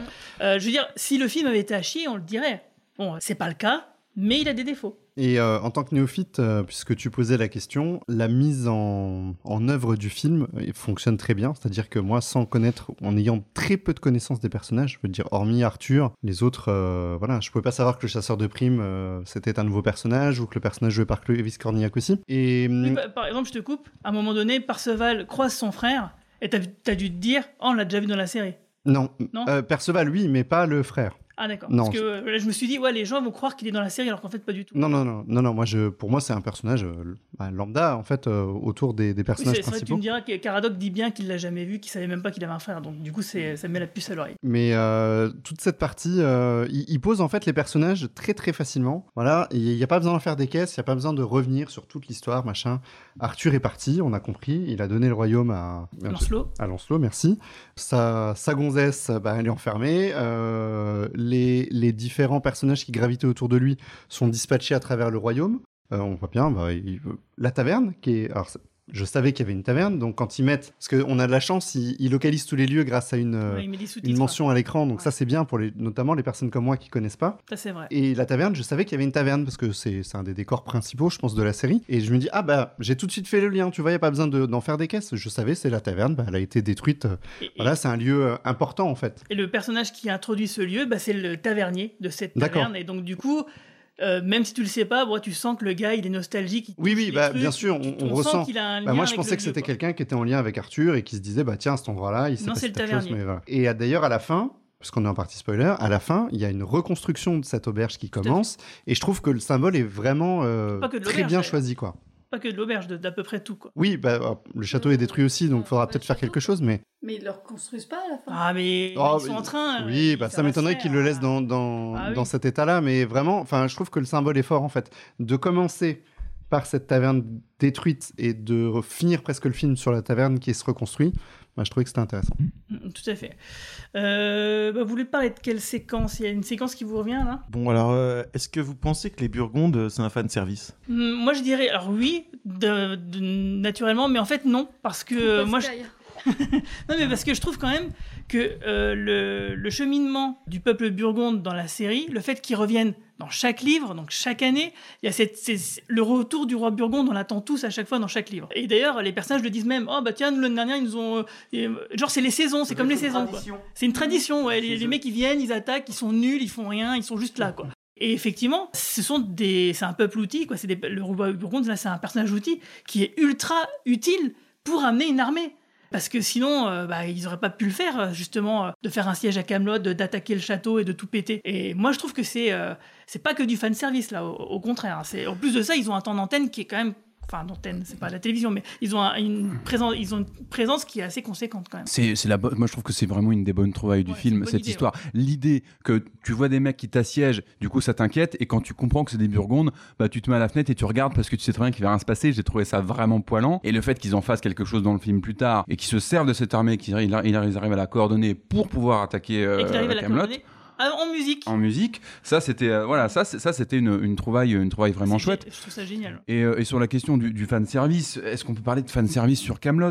C'est alors ce qu'il y a, c'est que ce- ce qui est démontré euh, autour de cette table, grâce à la personne qui n'a pas vu le, le- le film, euh, il n'a pas vu la, la série, pardon, excuse-moi, c'est que ben le fan service. Alors, je pense qu'il y a clairement des choses à côté desquelles tu passes. Et est-ce que ce serait uniquement ces choses-là qui seraient du fan service? Non, je pense que c'est juste que bah, c'est, de l'autocitation. Ça, il y a, il y a rien, il y a rien qui, il y a rien qui, vraiment rien qui est gratuit. Je pense qu'on n'a même pas entendu, c'est pas faux, une seule Ouais, fois de exact. tout le film. C'est pas Euh, faux. euh, ah, je crois que tu, oh, tu te donnes un gage à toi-même. Non, mais moi ça non, c'est moi ça marche pas parce que vous voyez les trucs, le machin, c'est pas pareil. quoi. Ah ouais, d'accord. ouais, ouais. Euh, bah dis donc, il faudrait pas qu'on te donne le, le pouvoir au royaume de l'ogre. hein, on se demande ce qui se passerait. hein. Putain, c'est clair que ouais, c'est clair. Bah, moi j'ai trouvé justement que les personnages étaient vraiment trop euh, semblables à la série en fait. Est-ce que c'est grave Ah non, c'est pas grave du tout, mais justement je trouvais que ça, ça- ça s'adresse aussi à- aux personnes qui n'ont pas vu la série parce que ça les, ça les présente telles qu'on les connaît déjà. Donc euh, du Ouais, coup, euh, c'est... Mais hop, en fait, Ça remet euh, tout le monde à plat. et Euh, hop, on oui et non, c'est que je suis d'accord sur le sur ce que tu dis, euh, sur cette problématique qui peut peut-être exister pour quelqu'un, mais en toute sincérité, euh, enfin, j'ai absolument pas eu de problème. Alors l'histoire des Burgondes, des Burgondes par exemple, j'ai trouvé que c'était un peu long. C'est vrai, ils, ils dénotent parce qu'ils ont ces, ces costumes très colorés. Je, je me dis il y a un truc, euh, il y a un truc qui va pas. Et là, effectivement, je loupe le fait que dans la série soit déjà apparu et qu'on les ait probablement déjà vus comme ça. Mais Disons, on voit que le roi Burgonde, c'est ça qu'offre le, le- Ah oui, le d'accord. cinéma. C'est que là, on voit une vraie armée, Oui, on voit des vraies machines de guerre euh, qui défoncent des vrais châteaux. Euh, toutes les choses dont on parle dans la série, là, on les Parce voit. que, parce que la- dans la série, il quoi. pouvait, il n'avait pas les moyens de le montrer. Mais euh, par rapport à, à ce costume, par exemple, qui choque parce qu'on a une... les petits costumes sont tous très sombres, c'est du gris, c'est du noir, c'est du rouge foncé, il y a du violet. Et puis tout à coup, ils arrivent, ça brille euh, de partout. Euh, mais c'est pas choquant en fait. On, on a cette euh, inter- interpellation. Tiens, c'est bizarre, ça, ça change. La mise en place des personnages se fait extrêmement facilement. Oui, c'est ce que je dis. C'est que on, on te présente très bien les personnages de la série Mhm. dans le film. Donc si tu, si tu es néophyte, euh, tu vas tout de suite rentrer dans l'univers pour, euh, pour les films euh, qui viennent. Et à l'inverse, par exemple, si aujourd'hui je vais rechercher la série pour la redécouvrir, ben j'aurai moins de problèmes à comprendre. Sauf Certains- si tu commences par le livre 6. Non, non, non, bah, l'idée, ça serait de commencer par le livre 1, ça semble le plus logique. Mais Ah bah, euh, de toute façon, là, les personnages tels que tu les as vus, à part deux, trois exceptions, ils sont exactement comme dans la série. oui, c'est c'est pour Sauf ça que. Lancelot, sauf, bon, bah, Arthur, euh, il est quand même euh, comme à la fin de la, de la, du livre 6. Pas que. Perceval et Caradoc, euh, Ils sont pareils. Ils sont pareils. Pareil. euh, Enfin, Gauvin, il est pareil, même si on le voit pas beaucoup. Voilà, Bohort, donc- il est pareil. Non mais c'est non mais c'est bien parce que justement euh, tu prends connaissance des personnages et je, à mon avis ils vont évoluer après. Oui, parce vois. que c'est- c'est c'est pour ça que tu disais tout à l'heure, justement, que tu trouvais que les personnages n'avaient pas évolué alors. Oui. Oui, mais quelque part, c'est bien, justement. C'est pour ça que je disais tout à l'heure, j'avais vraiment ce sentiment de film introductif. On repose l'univers, Exactement. On repose les bases, et après, maintenant, vous avez tous compris comment ça fonctionne, on y va, quoi. Bah, en fait, le film là, il conclut les arcs narratifs de la série. Voilà. Maintenant, euh, les arcs narratifs justement entre Lancelot, Arthur, etc. Maintenant, les choses vont pouvoir redevenir comme avant. C'est-à-dire comme avant ce qui s'est passé dans le livre 5, par exemple. Et, et du coup, à partir de ce nouveau statu quo qui fait écho justement à ce qui était fait précédemment, bah, repartir sur complètement autre chose, qui cette fois-ci est la quête du Graal, là où ça va vraiment donner. Oui, alors euh, en parlant des personnages, bien sûr, il y a des personnages qui n'ont pas évolué, mais est-ce qu'ils ont évolué pendant la série? Je n'en suis pas sûr. Ben non. Voilà. Bah, Donc ils ont été développés, mais ils n'ont pas Mais vraiment évolué. ils ont Le- évanoui, m'évanouit, par exemple. En parlant d'ailleurs du frangin de. hum, Cadoc De. hum, Perceval De Perceval. On en a parlé dans la série, on le voit pas, mais à un moment donné, il en parle. Il y a juste une chose, c'est que. Je sais plus où j'en suis. Qu'est-ce que je voulais dire T'as fait les bières, ça, je vois, il y a trois Et cafés devant c'est- toi. C'est pas vrai. Les personnages n'ont pas évolué dans la série, tu vois. Oui, alors Arthur étant le personnage qui a le plus évolué, je te remercie Céline. Et J'ai Guenièvre, retrouvé le truc. et Guenièvre. Arthur et Guenièvre étant les personnages qui ont le plus évolué, il y a quand même un truc relou chez Arthur, c'est que il évolue, j'y suis, j'y suis pas, je veux vivre, je veux mourir, je veux vivre, je veux mourir, et là, bim, à nouveau à la fin, il nous refait le coup de je veux mourir quoi. Ouais, non, là c'est- c'est relou. Il l'a fait combien de fois ça? À un moment donné, J'avoue. Ok, dans la vie, euh, on peut retomber en dépression, tout ça, machin. Mais quand on est dans un, dans, dans- dans- je pense qu'on Oui, quand Carlos- on touche à un archétype comme ça, à un moment donné, par rapport à l'identification, on peut pas le refaire. Il regarde ses, ses, ses- j'arrive. hein. Il regarde ses poignets, il se dit tiens, ben, je vais euh, à nouveau avoir envie d'en finir. Et il se fout sur la table pour que le, le mur l'écrase. Ouais, mais non t'oublies mais t'oublies c'est quelque bon. chose. Il se passe quelque chose avant. Ah oui. C'est qu'il il n'ose pas tuer Lancelot alors qu'il devrait le faire. Et son château, il est Voilà, ouais, exactement. euh, Il y, a- il y a un constat d'échec un peu de- dans son parcours. Quoi. Le, le mec est confronté finalement toujours aux mêmes problématiques. D'ailleurs, Lancelot lui dit, hein, t'es un incapable. Et- Euh, et, et moi, je trouve que c'est bien. Alors, je sais pas si vous l'avez senti, mais je trouve que je sais pas si c'était prévu dans l'écriture, mais euh, il y a clairement des gros clins d'œil à la situation euh, crise sanitaire, Covid, etc. Ah, ah, putain. Euh, Ah, voilà, mo- voilà, moi ça m'a ça m'a un peu scié. ficelles notamment, je me souviens, oui. Ça m'a ça m'a un peu scié, donc je pense qu'il y a peut-être eu de la réécriture euh, a posteriori. euh, Tu, tu veux dire qu'il aurait, il aurait refilm- refilmé une scène? Bah, sinon, ce serait quand même vraiment sacrément hasardeux. euh, Il y a, quand même à deux trois reprises. Et, et moi, je voilà, je veux je veux aborder un point que j'ai trouvé assez intéressant, c'est qu'il y a peut-être quand même un côté méta dans le film. Film dans le film, dans le film, dans le film. Euh, donc par rapport à cette, cette histoire de situation, euh, à ces histoires d'échecs, de, de récurrence, et euh, parce qu'enfin moi, il faut savoir le film. euh, je- je- les seules attentes que j'avais en fait, c'est que c'est, euh, ça fait vachement longtemps qu'on n'avait pas eu un événement euh, culturel comme ça au niveau national, capable de rassembler les gens, de réécrire un peu une histoire commune comme ça autour d'un événement, d'une histoire, de quelque chose que tout le monde aime bien. Je pense qu'Astier, il en avait conscience, et je pense que cette histoire de dépression et de récurrence de l'échec.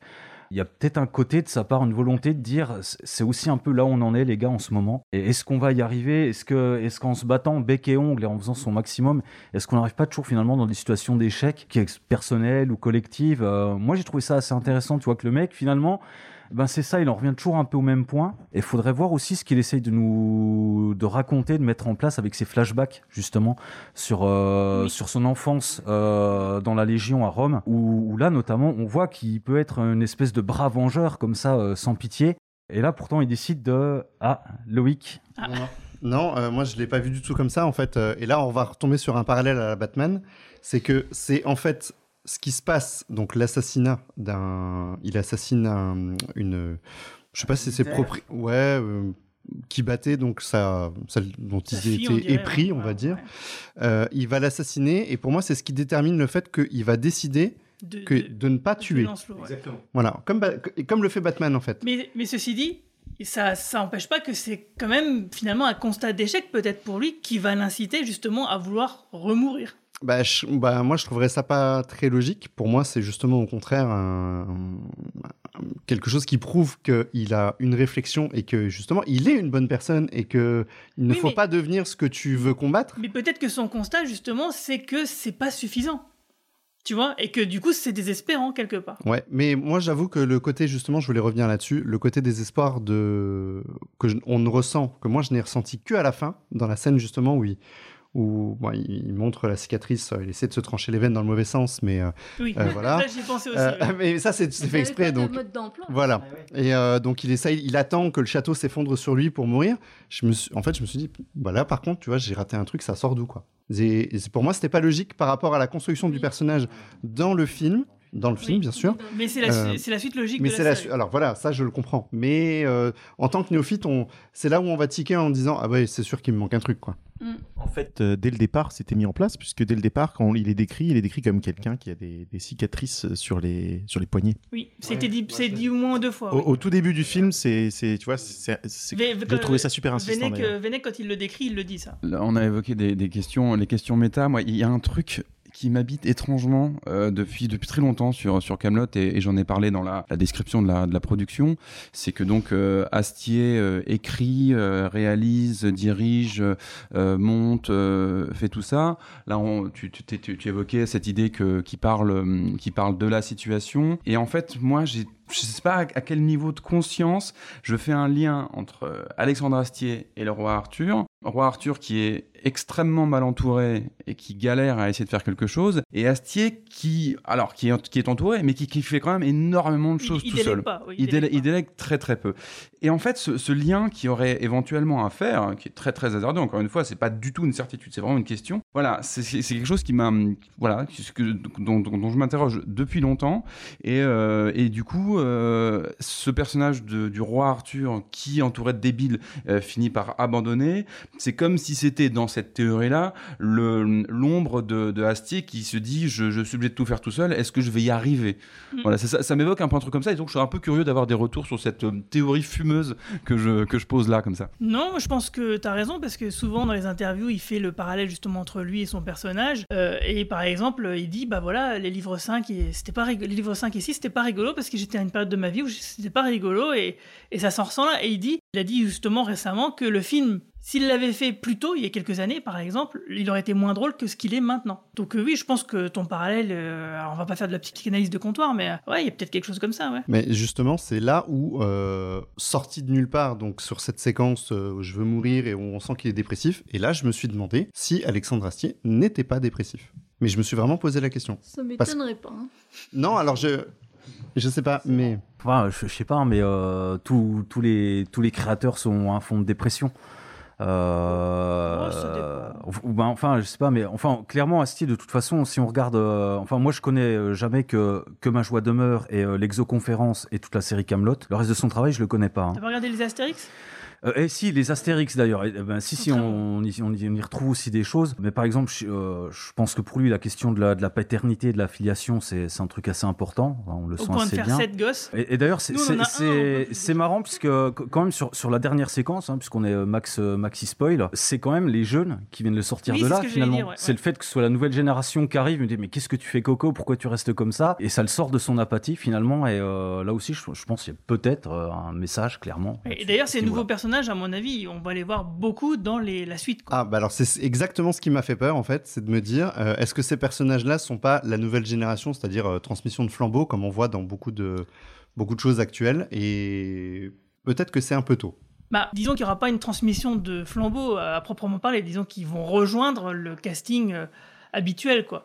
Euh, comme Yvain et Gauvin, euh, c'était les jeunes chevaliers à leur époque. Bon, maintenant ils sont plus si jeunes, mais, euh, mais tu vois, c'est, je pense que c'est juste un truc comme ça, quoi. Moi, je me rendais compte qu'il fallait juste que j'évacue un truc là, tant que ça, ça me, ça me, ça me restait dans la tête. et. C'est pas le sujet. Mais putain, j'ai besoin de parler du, de la scène de la, de la, de, de l'embrassade entre. Ah putain, j'allais le dire. Ah, j'étais pas ému. Enfin. Moi, j'ai trouvé que c'était, c'était fait avec de la corde à bateau euh, tracée à 3 Oh non, km. mais c'était super. Ça, ah. Oh là là. Et puis, et puis la caméra. Non, mais je te Non, non. jure, la dernière fois que j'ai vu une caméra qui filmait comme ça, c'était dans un film érotique sur RTL 9. Eh ben, le c'est- flou, bah, machin. bah, non, c'est too much. Non, c'est too much. C'est too much. Ça, pour moi, c'est pas, M6, ça, ça ça, c'est pas possible. C'est pas possible. si. Alors moi, il y a un truc, c'est qu'en plus de ça, ça fait des années. Euh, puis d'ailleurs, j'en ai parlé avec Yuri Gone, avec d'autres personnes. On me disait, Ah, moi, je suis un shipper. hein. J'étais un shipper euh, Arthur Guenièvre. Et le fait que ça se concrétise et la manière dont ça se concrétise, parce que la scène, elle est belle. Moi, je suis si, si ma chérie, Il la scène, elle est belle. Non, il ne fait pas que l'embrasser. Euh, elle, il faut retracer un peu le truc. Elle, elle s'imagine, elle s'est toujours imaginé un beau mariage, un beau truc, une Non, belle mais- romance, etc. Il y a un gars qui lui envoie des messages d'amour parce que lui il se dit c'est sa quête, il faut qu'il aille libérer la reine, etc. Voilà, avec des gâteaux longs. Et donc du coup, euh, elle, elle s'est fait tout un film. Ah oui, a le truc romanesque, il y a quelqu'un qui va me sauver, qui va m'aimer, etc. Donc elle se fait un film là-dessus. Euh, bon, finalement, Arthur la libère d'une manière un peu plus euh, classique, quoi. Il passe par les escaliers. Et puis bon, ben quand ils arrivent, au- quand ils sont au elle se rend compte qu'elle a oublié la couronne de fleurs euh, que Arthur portait à son mariage avec elle. Et donc du coup, elle veut absolument la, la- la rechercher. Donc, Ar- les risques que ça. avec tous les risques euh, inconsidérés, Ma couronne de fleurs. avec tous les risques inconsidérés que ça comporte. Et, et du coup, bah, Guenièvre le fait, donc elle passe par les escaliers, etc. Et Arthur, tout d'un coup, il, il se rend compte peut-être qu'enfin il y a quelque chose, quoi. Et il- lui, il va escalader donc euh, la tour, et donc il va faire ça bah, pour le symbolisme, quoi. Et c'est un geste purement romantique. Et quand il s'avance vers Guenièvre, bah, je suis désolé, moi ça marche. Mulder et Scully qui se roulent un patin euh, dans un couloir avec une abeille qui vient gâcher le truc, ça marchait pas. Mais Arthur et Guenièvre, là, non, je suis désolé, moi je suis conquis. En Alors, plus, je dans- suis- Dans la légende arthurienne, quand même, leur amour, euh, c'est c'est un point principal de l'histoire, quand même. hein. Oui, mais dans la légende arthurienne, euh, euh, Lancelot a plus de gueule, a plus de charisme, euh, plus avancé. Je voulais juste dire un truc. Je voulais dire que j'étais d'accord avec Benjamin parce que la symbolique c'est pas mal, mais la scène est tournée, euh, la façon c'est pathos, c'est un t'exagères. peu. Bah oui, c'est pathos, mais tu c'est bien du sais qu'on- pathos. Tu sais qu'on y va. Bah, tu- c'est ça, tu l'amour, vas, mec, euh. tu- Bah c'est- ouais, les gars. c'est- En plus, on C'est sait relou. Il y a des baisers, il y a des baisers de cinéma qui m'ont donné plus de frissons. Excuse-moi Loïc. Ce qui aurait fonctionné justement, c'est qu'il ne le fasse pas au dernier moment. Non, non, non, non, il n'y avait pas d'abeilles euh, comme dans En X-Files. plus, non, je suis euh, on désolé. sait pas du tout si c'est de l'amour. hein. du coup pour que ça marche. Non, Ça- non, ça non. peut être juste de la compassion. Hein. Peut-être qu'effectivement, justement, en voyant les films, tu verras pourquoi ce cheminement-là et c'est- ça- cet aboutissement-là est important et fonctionne en fait. Oui, mais- Notamment avec le, le dernier livre euh, où on comprend absolument tout en fait. Tout, tout, non mais c'est tout- tout- toute la scène. Je pense que toute la scène est bien, est, est- est bien amenée. Les idées sont bonnes. C'est la, la- la notion de cadrage et de, de, de- une, euh, des, des effets de caméra totalement surannés, imp- impossible à mettre en, en Oui, œuvre en 2021, tu vois. Il manquait plus qu'un petit flou et c'était bon. Mais on l'avait le petit flou. Je t'assure que quand, quand, quand on voit Arthur qui sort de la qui arrive qui arrive de la fenêtre, il y a le petit voile machin, il manquait le carré rose en bas à droite quoi. Je- C'était- Mais alors, c'est Bon, pas. eh, voilà, on n'a on n'a pas la même notion du, du romantisme. Ça, pour moi, c'est du romantisme euh, qui laisse des, des, des trucs sur les mains et qu'après, faut, faut que tu te laver les mains. Là, là, là, voilà, Tu salis tout, tu salis Ah tout. bah ouais, bah c'est- Non, moi je. non.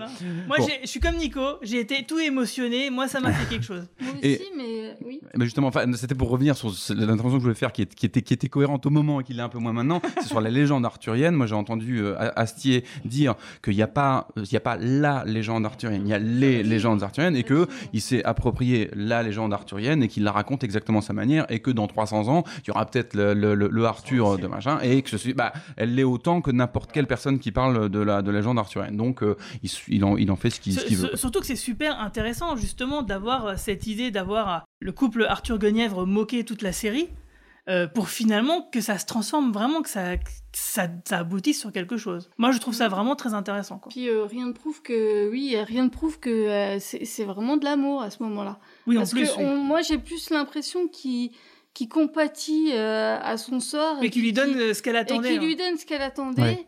Même si euh, lui, au fond, Oui, il- parce que sinon, il- c'est pas, c'est pas ça, quoi. Vu qu'il essaie, il essaie de se buter à la fin. euh, Ah, oui. Après, je sais pas pour vous, mais moi, au niveau de la compréhension de la scène, euh, peut-être que j'ai un mauvais souvenir, mais je crois qu'il y a ju- juste avant, il y a encore un flashback justement de, de la période de l'enfance euh, romaine. Et je me demande dans quelle mesure euh, c'est pas censé nous donner des clés de, de compréhension, au moins de l'état d'esprit d'Arthur à ce moment-là. Euh, C'est-à-dire pourquoi il fait ça? Pourquoi il escalade? Est-ce qu'il n'y a pas autre chose derrière? Ah si, c'est Voilà, Céline a qui- raison, c'est l'empathie. Parce que le- la, la scène de flashback à ce moment-là, c'est qu'il se rend compte que la fille dont il était pris, elle est battue, en fait. Euh, qu'il faut qu'il fasse quelque chose. Ouais, donc ouais, tu veux dire, ouais, c'est ça. Il y a une super. Du coup là, il transpose cette empathie C'est- c'est par ça. rapport à éventuellement aux attentes de Guenièvre, tu penses? C'est- je pense. Et puis il se rend, il se rend peut-être compte aussi que c'est finalement c'est sa quête à lui et pas celle de, de l'autre. D'un- Que c'était à lui ouais. de faire ça. Oui, c'est vrai. Et Oui. c'est vrai. D'ailleurs, je me pose la question. Elle est battue, mais je pense que c'est à cause de lui qu'elle est battue à ce moment-là. Oui, c'est possible. Du oui, coup, il a, il il une, ré- une responsabilité, une implication personnelle. Je change On- de on- sujet. On n'en sait rien, mais c'est vrai que l'idée est intéressante. Euh, ce, jeu, ce jeu à la fin, il n'était pas un peu long Ce jeu où il y a Ah une non, balle, où il n'y a pas de balle, où il y a une balle. Franchement, long, pas Ouais. bien filmé. Non, ça c'était nul. Ça c'était nul. Franchement, c'était le moment qui pue du je- film. ouais. C'est peut-être le, le- le moment qui pue le plus du cul. c'est le moment qui pue le plus du cul du film, non? Qu'est-ce que vous en pensez? Ah non, non, moi je, je vote pour dire. En fait, pour contextualiser, en fait, c'est au moment où euh, donc Arthur veut retirer Excalibur du coup pour reprendre donc euh, les rênes du, du royaume de Camelot. Bon bah il y a tout un tout plein de stands autour de, du rocher. Ça j'ai trouvé ça plutôt drôle. Ah, ça, c'était Euh, très, très drôle. Un peu la fête foraine Ouais. du truc quoi. C'était vraiment Souvenirs, euh, bibelots. et en fait, pour approcher donc le, le rocher, pour avoir le droit de retirer l'épée, donc il y a le frère de Perceval qui garde le lieu et qui empêche quiconque d'essayer. Et bah, euh, il veut bien que Arthur essaye si euh, bah, il joue à un jeu à la con du Pays de Galles, euh, comme- d'habitude, quoi. Sauf que là, c'est un jeu de balles. Enfin, on, comprend rien. 100 balles. 100 balles, euh, mais avec un truc quand même qu'on se passe de main en main. Et en fait, à la fin, l'équipe de Arthur gagne parce que Guenièvre fout un coup dans les noix de quelqu'un. Euh, j'ai trouvé que c'était, j'ai trouvé que c'était vraiment, euh, non, ouais, c'était chiant. Eh ben non, je je suis, je suis pas d'accord et je vais être de l'avis de Nico, c'est que ce jeu, en fait, il a un côté absurde et c'est le comique par l'absurde. Et, et ça fonctionne super bien si tu le prends en ce sens-là. Par contre, si tu le mets au sein de l'histoire, effectivement, c'est complètement dispensable et faites une belote, ça reviendra au même. Bah, c'est là où je dis que Perceval fait du Perceval, parce que là, on n'était pas obligé de voir un jeu du Pays de Galles. euh, Encore Voilà, encore. Oui, mais voilà, Nous, on c'est- connaît voilà. ça. C'est au moins le quatrième ou cinquième, on en a marre. Et, et- et pour revenir sur La Guenièvre, description, elle est mieux que, que de le voir en Oui, vrai. en voilà. plus. Le fait que quand ah oui, c'est qu'avant il le décrivait dans la série. Il faisait que raconter des, des, euh, des trucs et puis on se rend compte que ça joue pas au quart, ça joue pas au dé, ça joue avec des bûches, enfin Avec un truc qui a, un- ouais, c'est un truc qui a, qui a aucun sens. Donc c'est vrai que c'est beaucoup plus drôle quand c'est raconté par Perceval et en plus ça c'est plus court effectivement. C'est beaucoup plus court. Et je voulais juste revenir sur Guenièvre parce que c'est là où aussi le côté néophyte parle, forcément. C'est que moi, ça n'a pas fonctionné sur moi. Peut-être parce que j'ai pas vu la construction des personnages Ah dans la série. Ça, c'est sûr et certain parce que, en fait, euh, les, les moments où justement l'évolution entre Arthur et Guenièvre est importante, elle est fugace finalement et elle ne se joue que dans deux ou trois épisodes dans toute la série. Donc effectivement, euh, et c'est des scènes qui sont très importantes et qui, qui marquent une vraie évolution. Mais effectivement, elle est, euh, si tu tombes sur des épisodes au hasard de temps en temps, bah, ça va te passer complètement au-dessus, c'est sûr. J'ai l'impression qu'on a mis peut-être le doigt sur quelque chose, enfin, quoi, moi qui me, qui me donne une- des, des- des clés de, des clés de compréhension par rapport à tout ça, c'est euh, ce qu'on appelle peut-être un peu facilement des manques de moyens dans les premiers livres. Est-ce que ça pourrait pas être aussi, évidemment que c'est des manques de moyens, ok, on est d'accord, mais euh, est-ce qu'on pourrait pas les considérer comme des partis pris? C'est-à-dire que le fait de ne pas montrer, on sait très bien que c'est parce qu'il n'a pas les moyens de montrer un château, donc il raconte l'histoire plutôt que de montrer son château. Il a des histoires à raconter, il va les raconter dans sa BD parce que ça coûte pas cher de dessiner un dragon, contrairement à le, à, à- à le faire en 3D. Et du coup, d'une certaine manière, comme quand euh, les deux minutes du peuple ont été adaptées euh, en, c'était nul. en- en animé, C'était absolument cauchemardesque, ça n'ajoutait rien, ça enlevait même à, un certain nombre de situations. Oui, mais l'animation était dégueulasse. et oui, et puis, et puis, et puis, et puis, et puis, et puis ça ne s'y prêtait pas. Euh, euh, Pérus, il faisait, il faisait de l'humour de, de situation, il faisait du calembour qui n'a aucun sens d'être adapté euh, en dessin animé. Là, je dis pas que l'humour d'Astier n'a aucun sens à être montré et à avoir le champ qu'il peut avoir, mais d'une certaine manière, euh, Bah, des moi, fois, je- si. de- bah, des, fois, fois, si. Bah, le- oui, le- bah là, là, les, les, les, les, les Burgondes, oui, mais est-ce que pas- ça je parle pas des Burgondes, je parle de, toujours de la balle, euh, de, enfin, du jeu de Perceval, quoi. Je parle de ça. Là, là en l'occurrence, je trouve que effectivement, là, ça marche pas. Mm. C'est pour moi, que, c'est l'exemple. que ça a été montré, tu veux dire Oui, le fait que ce soit Ah oui, mais c'est oui, ce- que je voulais dire. Voilà. C'est ce que je voulais dire, c'est que je, je, je termine juste là et je te passe le micro ju- juste après. C'est le, c'est c'est- c'est- c'est- c'est peut-être pour ça que j'ai une, une tendresse vraiment particulière pour les pour les pour les trois quatre premiers livres. Et dès lors qu'il prend plus de champ, qu'il a plus de moyens, je le, je le trouve je le trouve moins bon.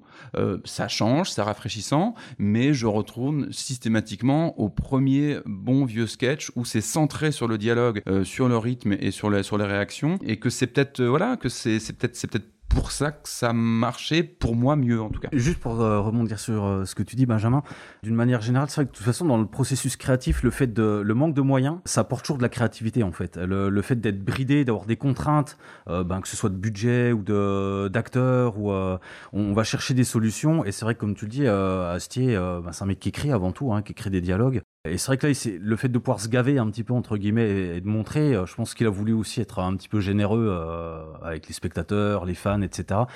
Et, et c'est vrai que ben, pour certains, ça peut tourner à vide.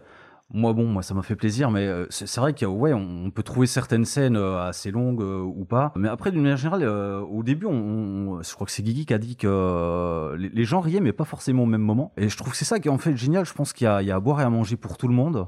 Mm. Et euh, il y, a, un- il y a un mélange de plein de registres d'humour différents. Et, et après, c'est vrai que juste visuellement, euh, des, des fois, c'est- ouais, c'est- il y a, y a- peut-être un manque de maîtrise, on va dire, de la grammaire cinématographique ou de, du show don't tell par exemple, parce que c'est vrai voilà, c'est un mec qui fait tout passer par les dialogues. Euh, c'est peut-être pas évident pour lui de trouver les moyens de euh, juste de, de narrer avec l'image, même s'il y a quand même beaucoup de séquences finalement euh, sans dialogue où c'est. Bah oui, pas tout. Parce voilà, que on la- a juste quand même de la narration visuelle quand Voilà, même. Ouais. Et puis la Ouais. musique aussi, encore une fois. euh, Et la musique. ouais. la- notamment justement l'attaque burgonde où ils sont synchronisés par la musique. c'est, franchement, ça marche du feu de dieu quoi. Il y a là, t'as zéro. Ouais, c'est vrai que là, il y a une vraie idée de mise en scène. ouais. Mais là, par exemple, aussi, moi, j'aurais bien aimé avoir peut-être moins euh, sur euh, le jeu du Pays de Galles et avoir euh, la rencontre entre Léo Dagan et, euh, et le roi Arthur. Ou alors un peu plus de développement entre l'idée de, de, de faire combattre les Burgondes avec la musique et euh, bah, le, le combat en Si. réalité. Parce que là, en- entre les deux, il y a eu l'idée et il y a la réalisation directement après. Bah, j'ai trouvé des que c'était un ellipses, peu... Ouais, ouais, ouais, ouais, c'est vrai que tu avais dit qu'il y avait des ellipses, euh, que- moi que je qualifierais d'un peu chelou. Oui, bah oui, quand, Euh, euh, c'est comme s'il y avait, enfin, une ellipse en moyenne, on comprend, hein, on Oui, mais connaît quand le principe. Arthur, Arthur il, re- il retire l'épée et tout de suite après il se retrouve dans le Ils sont tous ensemble, voilà, euh, c'est. On se dit, ouais, c'est quoi C'est un jour après, dix jours après, un mois après euh, On on sait pas trop. Et, et comme le dit Céline, franchement, ne pas voir Ouais, le- le- y a la des rencontre voilà. Alors voilà. Arthur, Pour- putain, pour, manque. pour moi, il, man- il manque. Ouais, c'est vrai qu'il manque pas mal de choses. hein. Moi, je pense qu'on va parler aussi de, de Méléagan. On va, peut-être comme. Bah, Enfin, bah, c'était plus pour la fin, mais ok, d'accord, on va attendre un petit peu encore. Oui, de même, effectivement, il aurait fallu euh, qu'on ait un peu plus sur la Dame du Lac, quoi. oui aussi, oui, ouais, t'as raison, ouais, c'est vrai. Les dieux, les dieux l'aident. On a des Deus ex machina. euh, la Dame du Lac se pointe, elle tombe dans un jeu débile et c'est fini. On la voit plus. Et en plus de ça, il y a Excalibur qui change de couleur, Ah oui, qui ne euh, fonctionne qui plus. fonctionne plus et qui après change de couleur. Oui. C'est Excalibur noir, comme le dit donc le Mais titré dans la, la BO. Quoi. Ah, Excalibur noir. Non, parce que moi, je la vois plutôt bleu électrique, mais bon, Bah, les- dans la euh, BO, plus, euh, le, plus de le- feu, quoi, plutôt le- électrique. Le thème euh, de musical est titré Excalibur noir. Donc oui, effectivement, là, du coup, effectivement, il aurait fallu, c'est que notre point de vue, on n'est pas Astier, hein, il, a, il, a, il a fait ses Ah choix. oui, il a, cho- oui, il a le droit Mais de choisir. hein. effectivement, Léo Dagan, ça me semble un personnage vraiment très proche de lui de- dans la série, et là, et la Dame du Lac, euh, pareil, c'est un peu bizarre. Excuse-moi, Loïc. Oui, bah justement, la, hum, par rapport à cette ellipse, bah moi je suis pas choqué en fait. Si tu connais un peu la légende arthurienne, il va retirer l'épée, donc il doit reprendre son royaume, qui est tenu par Lancelot. Bah il va tout simplement chercher le premier soutien qu'il peut trouver. Il n'y a pas de problème de compréhension. C'est simplement un problème de rythme. C'est-à-dire que euh, tout le long du film, les personnages sont, euh, bah, ils se rencontrent, ils les rencontrent les uns derrière les autres, et ça fait, ça fait des super scènes qu'on Oui, attendait oui. tous depuis des années. Et Sauf, le- sauf pour celui-là. Sauf Oui, celui-là, oui, oui. qui est super important parce que c'est sans doute le personnage qu'il côtoie le plus de- dans toute la série. c'est son Oui, bah- C'est son beau-père et à qui il se frite tout le temps. Ils voilà, peuvent pas se voilà, saquer, encore une fois, c'est une référence que je ne peux pas saisir. Oui. euh, du fait dans la compréhension dans, dans le film, moi je Oui, suis ça absolument, marche, oui, ça m- marche. bah, moi je suis pas. Voilà. Par contre, c'est vrai que la Dame du Lac, euh, c'est un des rares personnages que, que je connaissais et que dont j'adore vraiment l'actrice. Euh, bon, elle, est là furtivement. Voilà, on peut imaginer qu'elle va revenir, qu'elle va revenir ultérieurement. Ah, Je voudrais juste expliquer pourquoi j'ai galéré à, à faire le récap de fin de série. C'est qu'en fait, moi, j'étais complètement bloqué dans l'idée qu'il y allait avoir au moins euh, un bon quart du film, au moins, euh, qu'allait nous montrer, euh, parce que Arthur à Rome, quand, enfin normalement, il, y a, il devrait retomber sur pas mal de périls, hein, puisque la manière dont il a un peu euh, feinté le Sénat euh, pour euh, pour s'accaparer, enfin entre guillemets, pour euh, Pour récupérer le pour récupérer royaume. le royaume, tout simplement. euh, voilà, il y, a- il y a plein de gens qui l'attendent au tournant, je pense. Euh, J'étais persuadé qu'il allait avoir des trucs là-dessus. Mais en fait, Euh, non, parce qu'il y a une ellipse de plusieurs années, voire presque deux décennies, euh, entre le livre 6 et la fin du livre 6. Et entre-temps, surtout, bah, César, il est mort Ouais. depuis 20 ans. Oui, la Donc, situation euh, il y à Rome a eu, complètement la- bougé. Donc euh, tu peux être sûr que bah, Lucius, il a dégagé aussi. Et tous les intrigants euh, qui Ouais. faisaient peser une menace sur lui, bah, ils ont disparu depuis des années. Donc euh, à ce moment-là, c'est un clodo à Rome et puis basta. Quoi. Bah, mais par contre, moi, ce que j'ai du mal avec ça, c'est que dans la fin de la série, on nous présente Arthur qui reprend du poil de la bête et qui va aller se taper contre Lancelot. Et puis finalement, au début du film, c'est pas le cas, il est planqué. Quoi. Oui, puis c'est laissé prendre euh, comme esclave en fait. Parce que bon, on imagine bien que s'il avait pas voulu euh, être esclave, euh, il aurait pu Ah qu'on je pense. début, ouais. Donc euh, il, est, il est toujours, euh, oui, un peu dépressif quoi. Pour un mec qui a réussi à se, planquer, à se planquer pendant 10 ans, je trouve qu'il se fait quand même un peu choper comme une bleusaille deux fois de suite en plus. C'est qu'il se fait à chaque fois sauver la mise euh, par, bon, voilà, par des situations euh, astiennes, j'ai envie de dire, un peu absurdes. Mais euh, les deux fois, je dis Oh bah merde, il y a tout à coup 14 types autour de nous, on les avait pas du tout entendus arriver. Bon voilà, j'ai trouvé ça un chouille facile, c'est un, record, co- c'est peut-être un ressort comique, euh, que sais-je. Voilà, moi ça m'a pas. Là j'ai trouvé que du coup le personnage euh, perdait en panache de se faire, euh, de se faire choper. Bah, surtout la première, quand il se prend la dague, quand il est avec Boort. C'est effectivement la, de la, scène- la scène n'est pas lisible d'ailleurs quand il, se fait, il se fait attaquer autour de la table ronde de, de la- de la forêt. Alors, j'ai jamais compris pourquoi il était blessé au, au bras droit, moi, en l'occurrence. Bah, il s'est pris, euh, il s'est pris un- une dague euh, dans ouais, l'épaule. j'ai, bah, j'ai, j'ai pas vu. Mais J'ai-. On ouais. comprend pas trop quand ça arrive. Après, euh, après euh, ça disparaît totalement. Il peut, il enfonce la porte. Si, il a mal, il dit Dans la- c'est, mon- oui, il a- c'est pas ma bonne épaule. euh, Il dit c'est le l'épaule. Il a, il utilise un terme, mais du coup, ouais, il dit pas en écharpe, mais il dit écharpé, Si, je crois. bah, en gros, et si- si, euh, quand il veut, euh, il veut défoncer la, la porte de Guenièvre, euh, il dit à Perceval de le faire à sa place parce que Parce sa bonne épaule à lui pour défoncer les portes, c'est celle qui est blessée. Mais au final, Il il, le fait quand défonce même. la porte. Il le fait quand même. Et après, Il n'y a plus de traces de son épaule, elle est plus abîmée. Ça, ça, pour moi, ça tient des ellipses un petit peu, euh, un petit peu, un petit peu étranges, parce qu'on on, on le voit guérir, on le, on le, on, on le récupère euh, fiévreux, ensanglanté, en train de crever. La scène d'après, il a le bras en écharpe. Tu vois, Mais donc, ça, tient forcément d'une- ellipse un peu balèze, et c'est- là que c'est, euh, ça mériterait, je sais pas, un écran noir d'une seconde pour qu'on comprenne qu'on va rentrer dans une ellipse ou quelque chose comme ça. Qu'on voit un- rien qu'un plan sur Merlin qui prépare un onguent ou un truc comme ça, parce que on, on- on le sait que il sait pas faire grand chose Merlin, mais ça au moins soigner les blessures il sait faire. Avec des cerises ou avec euh, de la déchâtaigne, ça, ça passe. Il adapte aux fruits de saison et ça, il faut, il faut le reconnaître quand même. Ah, donc tu auras un gage. hein. Je voulais dire que j'ai préféré Excalibur de la série, euh, l'Excalibur laser. Moi j'ai bien aimé cet Excalibur laser. Eh ben ouais, moi je trouvais que au niveau des effets spéciaux, moi par contre, contrairement à tout le monde, il y a rien qui m'a qui m'a fait me dire euh, Oh, on si, est. même. Ah ben, Il y, a des- il y a après, des- euh, il y a des plans sur le château, des fois c'est un peu limite quand Oui, même. moi je parlais surtout de ça, des, Mm. des plans sur le château. C'est c'est vrai que l'épée en elle-même, euh, ça Ouais, va. bah, elle a été updatée, elle est bien cool. Oui, elle est euh, cool, ouais, elle est tous les effets spéciaux qui étaient un petit peu After Effects euh, Oui. euh, CS1 de l'époque, euh, là sont, sont un petit peu sont sont bah, sont passés. C'est des trucs, bah tu- ok, c'est des effets spéciaux, ça marche. Et, euh, et moi le château, euh, ça m'a- alors ça moi ça m'a évoqué, euh, voilà le- gag de, de Holy Grail, euh, Camelot, Camelot. It's just a model. Voilà, les- voilà donc parce qu'ils ils savent très bien qu'ils racontent des conneries. Là, bah non, je pas trouvé que ça avait l'air d'être un, d'être une maquette. Je me suis dit, euh, c'est le film, le, voilà, tout, est- tout est ok. Euh, le, le- le- le truc qui s'effondre, je il y a rien qui m'a choqué. Voilà. Oui, en tout mais cas, ça, moi se- ça se personnellement. voyait quand même que c'était pas. euh, Enfin, ça aurait pu être un peu mieux. Voilà, ça- Moi, j'ai- trouvé plutôt bien fait aussi, hein, et assez beau. Donc, euh, c'était juste quelques C'était plans, quoi. mini détails. hein. C'est genre quelques secondes, quoi. Tu vois que ça. ça Justement, c'était pour dire que c'était euh, plutôt bien réussi pour un film avec euh, un, un petit budget, quoi. Mais le, le château de Camelot, j'ai eu l'impression qu'il avait essayé de reproduire les matte paintings de 80, mais enfin des années 80, mais en images de synthèse pour avoir ce côté un peu qu'on a posé sur un vrai fond, euh, pour faire en sorte que ça se voit, c'est-à-dire pour contourner peut-être, comme Nico disait tout à l'heure aussi, les, problématiques de budget, mais que ça reste cohérent dans le truc, quoi. Ah, et juste un truc qui n'a rien à voir, mais que j'ai bien aimé, c'est à un moment donné quand Léo Dagan il va voir les Burgondes, il fait mais qu'est-ce qu'il fout, mais qu'est-ce qu'il ah il est ici, regardez il est en bas à droite là, donc hop il est bien en bas à droite de l'écran parce que comme il est tout petit, euh, c'est un peu où est Charlie là, c'est où est Léo Dagan et le fait que le, je sais plus si c'est euh, Célie ou euh, ou euh, un autre personnage qui dit bah si il est en bas à droite et hop, effectivement on pose le regard, on le voit qui se promène, Ouais. c'est des petits des trucs, Ouais. des petits détails mais je trouve que c'était sympathique. quoi. Ça, ça marchait bien, ça. Rien d'autre Donc on, évoque la fin direct.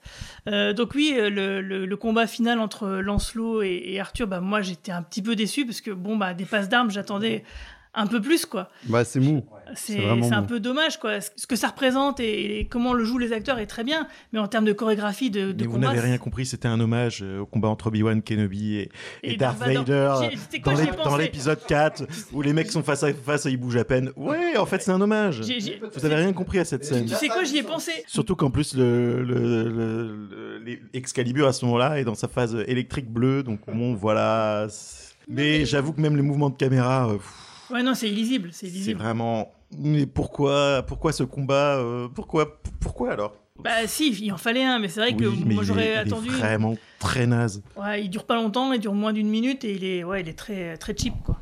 C'est vrai qu'à ce niveau-là, vu, vu le, le fameux design de, de l'armure de Lancelot, euh, il aurait peut-être eu meilleur temps de carrément euh, en faire une vanne hein, du combat. Ah, complètement. Euh, à la limite, aller, aller au bout du truc et, euh, et trouver un moyen de, de faire quelque chose avec ça. Quoi. Ouais. Et donc du coup, bah finalement Lancelot il perd le combat et puis euh, Arthur lui laisse la vie sauve. Et de toute façon, il a déjà perdu, puisque euh, quand euh, le roi Arthur il arrive, il a il a l'épée. Donc euh, Lancelot n'est plus roi. Oui, mais peu Donc, importe, il, il il se a déjà gagné. Il se frite, mais oui, bon. euh, Ah, pour se friter quoi. Ouais, pour se friter, mais il y en a un qui a, qui a, qui a déjà perdu et l'autre qui n'a pas envie de tuer euh, Lancelot. Donc, euh, Je suis d'accord, mais motivés, quoi. ouais, mais c'est pas stylé. C'est la scène. Moi j'attendais un petit truc un peu stylé et c'était pas stylé. Je pense, à un truc là à l'instant en en pensant à, à Lancelot. Lancelot a toujours reproché à Arthur ce, cet épisode de, de confrontation qui se passe en deux épisodes d'ailleurs où ils se retrouvent et ils se foutent sur la, ils se foutent sur la gueule, ils se, ils discutent dans, l'auberge. Et donc euh, Lan- Lancelot lui dit mais moi je même même même sur un seul, une seule patte j'aurais mieux fait que vous avec votre bande de, de, de- de misérables pantins. Et le fait est que là ça fait dix ans qu'ils se les trimballent la bande de misérables pantins Lancelot. Et ça rend peut-être un petit peu humble aussi quant à ses propres capacités à accomplir le travail qu'on a jugé de quelqu'un d'autre et que c'est peut-être que pour ça que Lancelot c'est un méchant un peu mou parce que si on veut être cohérent avec le personnage ben, qu'est-ce qu'il a à montrer, le bon Lancelot, que le, que, le, Mm. que, le, que le roi Arthur n'a pas fait euh, avant ça il a, il a concentré toute son énergie, tout l'argent de tout son peuple à essayer de retrouver une bande de, une bande de, de bonhommes pour son délire personnel, mais en fait, euh, voilà, face à son propre truc, euh, ça marche pas, quoi. Et son but à la base, c'était quand même euh, la quête du Graal, quoi. Et là, on a l'impression qu'il a pas fait. euh, Il a rien fait. Il a, il a rien fait du tout. en fait. Après, c'est vrai que Lancelot, c'est quand même un mec qui s'est fait monter le mou gravement par Oui. euh. Méléagant et euh, qui l'a fait parce qu'il lui a fait complètement tourner la carte. euh, pour, pour citer Astier, j'aime beaucoup cette expression tourner la carte. Donc, euh, donc voilà, je pense que ça nous, ça, nous, ça nous laisse avec un personnage bourré de, bourré de contradictions intérieures, euh, complètement euh, mégalomaniaque, et en fait, voilà, qui est, passé de l'autre côté de quelque chose, le, fameux côté obscur. Il aurait pu avoir une épée rouge, en effet, on y était, là c'est sûr, hein, parce que c'est aussi un truc qu'il a en commun avec Dark Vador. En effet, c'est difficile de bouger quand t'es dans un buffet. J'ai l'impression d'être dans un buffet. Deuxième, deuxième, deuxième gage, j'assume. Ça me fait rire. En plus, il y a Dame évanouie qui lui dit à un moment qu'il est ridicule et que, que de toute façon, il. Enfin, euh, je sais plus ce qu'elle lui dit exactement, mais euh, en gros, tout le monde voit qu'il est ridicule et Mais il continue. Ouais, je, je crois que c'est un truc, faut, faut pas vous déplacer. Carrément, lui dit. Enfin, il y a un moment, on lui dit, faut, faut, faut pas vous déplacer avec, euh, avec votre armure, en fait. Et donc, du coup, bah, finalement, il repart la queue entre les jambes bah, au château de son père, qu'on sait qui est tenté, puisque Guenièvre lui dit Bah voilà, c'est le château de votre père, euh, il est hanté. Et à la fin, qu'est-ce qu'on voit? On voit un, un fantôme géant qui apparaît. Ça, par contre, l'effet spécial, j'ai trouvé Ouais, qu'il était le, plutôt le- pas le mal. plan CGI, il est, il est Ouais, super gloomy, les- il est, euh, il Donc est on- vraiment, ouais, Ouais, ouais, il est les, bien les classe. espèces de, de nuages fumés, on sait pas trop ce que c'est, qui apparaissent derrière la tour, et puis ça laisse apparaître un, un roi fantôme géant euh, qui regarde Lancelot et qui se regarde. Enfin, ouais, c'est plutôt classe, quoi. Et qui, qui, en plus d'être bien fait, c'était la manière de faire apparaître le personnage de l'infumé, c'était artistiquement, j'ai trouvé très c'était- chouette. ouais, c'était maîtrisé et c'était bien foutu. Là, c'était vraiment un, un- moment qui avait vraiment vraiment vraiment de la gueule et dont euh, voilà dont euh, il n'y a vraiment pas à rougir euh, par rapport à ça, j'ai trouvé. Donc c'est pour ça qu'on se dit que pour le deuxième volet, euh, bah, qu'il y en aura un, c'est sûr. hein, je pense que le premier sera un succès, donc il y en aura un deuxième. Bah, je pense qu'ils auront plus de budget et que là, niveau créature, parce que c'est vrai que niveau fantasy, finalement, ça reste light. hein. On est euh, sur les standards de la série. On voit pas de créature, on voit pas de dragon qui chie. Moi, je voulais voir un dragon qui chie, mais bon, tant pis. hein. Euh, au moins, on a un fantôme euh, de roi euh, géant. Euh, ça, c'est déjà pas mal. dragon, on a une peau de dragon, ouais, c'est mieux que rien. Donc, ça amène, amène quand même, on se dit, voilà, le- comme le dit justement le personnage de Sting, qui finalement veut devenir, donc il y a un Saxon qui veut devenir un chevalier de la table ronde parce que c'est stylé. Euh, et ben du coup, voilà, la quête du Graal, c'est bon, on, on y va là maintenant. Pourquoi il veut devenir un Toi, tu crois qu'il veut. Ah, tu vois, Moi, peut-être. c'est pas uniquement ça. Ah, ouais. Mais en tout cas, oui, c'est- ce qui est intéressant, c'est que voilà, les, les jalons pour le deuxième film sont posés. On a donc euh, le fantôme euh, bah, de Lancelot qui se pointe, on ne sait pas pourquoi, et forcément ça va avoir une signification. Il y a Sting, le personnage de Sting qui va être à la table ronde. Et puis euh, aussi, donc, on voit donc la scène dont voulait parler Nico tout à l'heure, Méléagan qui vient justement s'abreuver euh, bah, d'eau à travers la neige qu'il mange. Donc tu voulais en parler, c'est le moment, Nico. Non, euh, je, je sais plus ce que j'ai perdu ce que je voulais dire. Donc. Oui, donc là, on a quand même, on a potentiellement deux menaces euh, qui n'en sont qu'une en réalité, euh, euh, qui, bah, qui repointent le, le bout de leur nez, quoi. Ouais, c'est ça. Ah, Après, moi, quand je parle de Méléagan, euh, c'était encore une fois tous tous les, les trous, mais, mais c'est vrai qu'il y avait tellement de potentiel à la fin de la série. euh, il pouvait partir dans tellement de choses euh, par rapport à ce, ce dont il, il voulait parler, dans, il aurait pu parler dans le film. Euh, forcément, il, il a dû faire des choix. hein, voilà, c'est ce qu'on a dit. Hein, et, euh, mais c'est quand même bien. Ouais, voilà, qu'il nous reclaque le Méléagan à la fin, quand même. Sinon, on aurait dit, Ouais, ben, euh, qu'est-ce qui se passe quoi? Donc oui, ne partez pas tout de suite à la- au générique. Voilà, c'est Ah, qu'il- oui, c'est ça qu'il faut ouais, dire. important. Parce qu'on a cette fameuse scène avec Méléagan. Finalement, si on regarde l'ensemble du film et, et les séquences finales qui sont très graphiques, on peut, on, on pourrait facilement croire que en fait ce film est, c'est un découpage BD, non? Je, me suis posé la question parce que effectivement, euh, dans le découpage, euh, justement, Stephen Dipré disait que Astier dans ses scénarios euh, découpait euh, déjà dans son scénario, il voilà, il aidait déjà le, découpage, mais je sais pas s'il allait jusqu'au cadrage. Mais en tout cas, oui, euh, c'est vrai que par exemple le- la scène avec Lancelot, effectivement, toute verticale comme ça, ça marche plutôt bien. puis, ouais. puis même euh, Arthur et Guenièvre. Arthur et Les- Guenièvre, les, oui. les- les dernières, Oui, les oui, dernières oui. images sont des, sont des tableaux. Ils sont assez iconiques. euh, Voilà. ouais, c'est vrai. Et euh, du coup, je voulais rebondir sur Sting. Alors bon, j'ai trouvé Sting meilleur que dans, que dans Dune. je tiens à le dire. Et euh, effectivement, je me suis posé à plusieurs reprises la question. Alors peut-être que je me trompe, que c'est un fantasme personnel, mais je me suis posé à plusieurs euh, reprises la question de du Saxon qui connaît des choses mystiques et qui veut s'impliquer dans une qui en fait œuvre pour arriver à atteindre la quête mystique, donc la, la quête du Graal. Et en fait, son objectif est tout autre qu'un objectif de pouvoir ou de territorialité. Il veut participer à la quête du Graal pour euh, la- l'aspect mystique de la chose, sachant que finalement, ça, ça ferait de de lui le seul personnage dans tout le film qui est dans ce trip. C'est les nazis qui font ça normalement. Bah voilà, justement, c'est ça le truc, c'est que le Graal, on est content, on a tous bossé ensemble pour le trouver, mais s'il y a un fumier dans la bande, il prend le Graal, il boit un coup avec, et puis il se barre, et puis il me dit, je vous emmerde tous maintenant parce que je suis immortel. Donc moi je pense que, que, que, que le soupçonner d'avoir des, euh, des, des intentions euh, euh, très personnelles et très égotiques, euh, moi c'est ça qui m'a évoqué, ce personnage très, qui, qui, qui semble quand même très calculateur, il, voilà, il, il demande une toute petite morceau de terre parce qu'il sait très bien quelles sont les conséquences que ça va avoir de, de, de briser l'unité de, de- c'est ce qui fait que ça va commencer l'histoire. Voilà. Mais du coup, ça fait, ça fait lui quelqu'un de, de, calculateur. Parce qu'en fait, c'est pas. il, il, est face à Lancelot qui est, qui est, qui est complètement dans, son délire. Et donc il sait que si ça coûte pas cher à Lancelot, mais que ça coûte, cher à tout le monde, ben, ça, va être, ça va être bon pour lui en fait. Parce que du coup, ça va, il va pouvoir retourner la situation. Donc euh, je, pense que, voilà, moi je le vois euh, clairement comme, euh, comme quelqu'un comme ça. Et je trouvais sa copine super sexy au passage.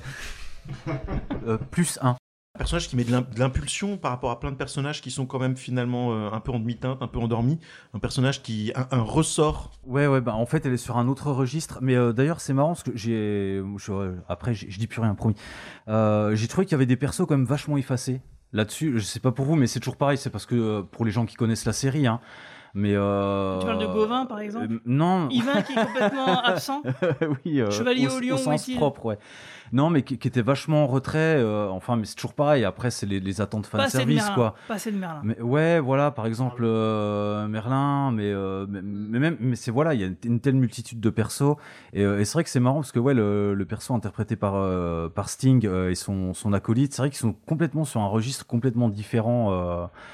Euh, mais, c'est- toujours pareil, parce qu'on a les bras cassés de Camelot et puis on a euh, on a les gens de la vraie vie, j'ai envie de dire. C'est peut-être quelque chose qui, euh, qui rétro- rétrospectivement, on le jugera peut-être sévère de, de, voir ça, parce que c'est comme si tu prenais juste un épisode du livre 6 et que tu disais, merde, il, manquait de ce personnage-là. Peut-être que Astier a une vision très précise de sa trilogie et qui sait exactement la place qu'il va donner à chacun des personnages, et que voilà, il faudra qu'on ait le recul sur la trilogie pour pouvoir se dire qu'est-ce qu'il a, qu'est-ce qu'il a peut-être manqué, qu'est-ce qu'il a pas manqué. Je pense que c'est, ah, voilà, moi j'ai ce sentiment-là que ça va sûrement arriver euh, au bout d'un moment. En tout cas, moi, le truc que j'ai à dire déjà, c'est qu'une trilogie, c'est pas assez. C'est- je- je- J'en voudrais plus que trois films. Non mais Benjamin, t'as tout à fait raison. Il a, il a très bien fait de, de, de mettre, euh, il a peut-être très bien fait de mettre Merlin en arrière pour mettre les jumelles en avant, hein Les jumelles, n'est-ce pas? Ah là là.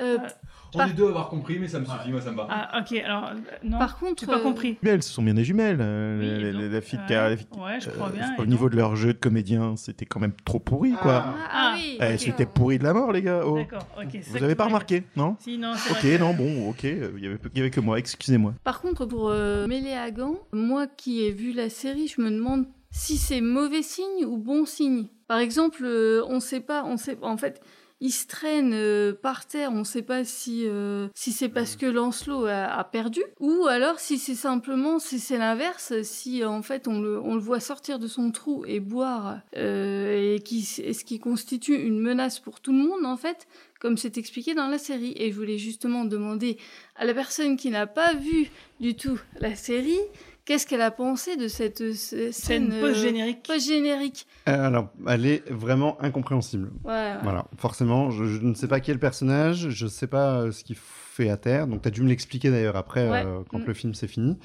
Euh, non, c'est sûr que sans avoir vu la série, je pense que euh, c'est impossible de savoir ce que ça veut dire, ce que ça signifie pour la suite. Et d'ailleurs, pour les suites, je veux pas vous faire peur, mais euh, puisque tu parlais, euh, Benjamin, de poser euh, des choses euh, sur une vision d'ensemble d'une trilogie, euh, je m'étais dit la même chose pour Star Wars épisode 7 et euh, l'histoire Non, a mais- parlé. Non, mais attends, non, ça n'a rien à voir. Ça n'a rien à voir. Euh, alors, on va pas, on va pas reparler de Star Wars, mais c'était de fait prévu pour être un cadavre exquis, euh, Oui, la trilogie de Star Wars. Alors que euh, on Mais- peut être sûr et certain que la en trilogie. fait, justement. Si, Mais si, la trilogie d'Astier, on- un cadavre ex- exquis dans tous les cas, mais... Bah, là, c'est Astier, il- le mec qui fait tout. Donc, euh, tu, tu peux même être sûr que euh, l'histoire, elle est déjà écrite euh, dans les grandes lignes. En tout cas, c'est sûr et certain. Euh, il, il connaît la fin. Euh, simplement, peut-être il lui reste, peut-être même les scénarios sont déjà écrits, on ne sait pas. Mais donc oui, non, ça, t'inquiète pas. Je ne pense pas qu'on aura cette inquiétude-là. Et là, je, là, je c'est c'est pas pour, pour parler de Star Wars, mais euh, et là je vais me faire tomber dessus par tout le monde, je pense. Moi, c'est quelque chose que j'ai beaucoup aimé dans la trilogie 1, 2, 3, c'est qu'elle a été pensée comme un tout. Oui, oui, oui. Et ça, ça j'ai trouvé ça euh, bien et, et- et du coup infiniment mieux que la, que la 7, 8, 9. Personnellement, mais voilà, je. On est d'accord. Euh, bou- bouez tous. euh. Enfin, enfin, ça, ça dépend parce que le 7 et le 8, enfin surtout le 8 était bien. Moi, je voulais juste parler de Méléagan, à mon avis. Alors, ce n'est que mon point de vue. Il a raison. Oui, je voulais J'ai pas savoir. envie de parler de Star Wars, c'est quoi Star Wars?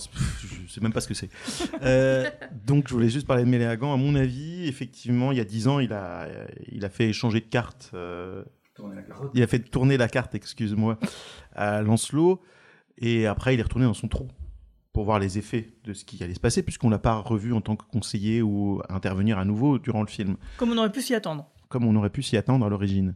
Effectivement, on croyait que. Et euh, là, il ressort parce qu'effectivement, son camp a à nouveau perdu. Et pour moi, il ressurgit pour à nouveau euh, changer la donne euh, par rapport à son camp qui finalement avait gagné euh, pendant ces dix dernières années. Et peut-être que donc du coup, peut-être il va faire réintervenir bah, la demi-sœur d'Arthur, puis réarticuler Lancelot d'une autre façon, quoi. Le- moi, j'ai trouvé, que c'était très illustratif de quelque chose qu'il dit assez précisément dans la, dans la série. Euh, quand il décrit cette scène, il explique pourquoi et comment il est arrivé, et qu'il dit qu'il sort de son trou, qu'il se, qu'il se, qu'il se, il, il- littéralement, il décrit ce qu'on voit à la fin, de- à la fin du film, c'est-à-dire qu'il se traîne dans la boue et qu'il va, qu'il va laper la première, euh, la première même. l'eau croupie. Voilà, j'ai plus exactement les diagonales en tête, mais c'est, mais, mais c'est ça.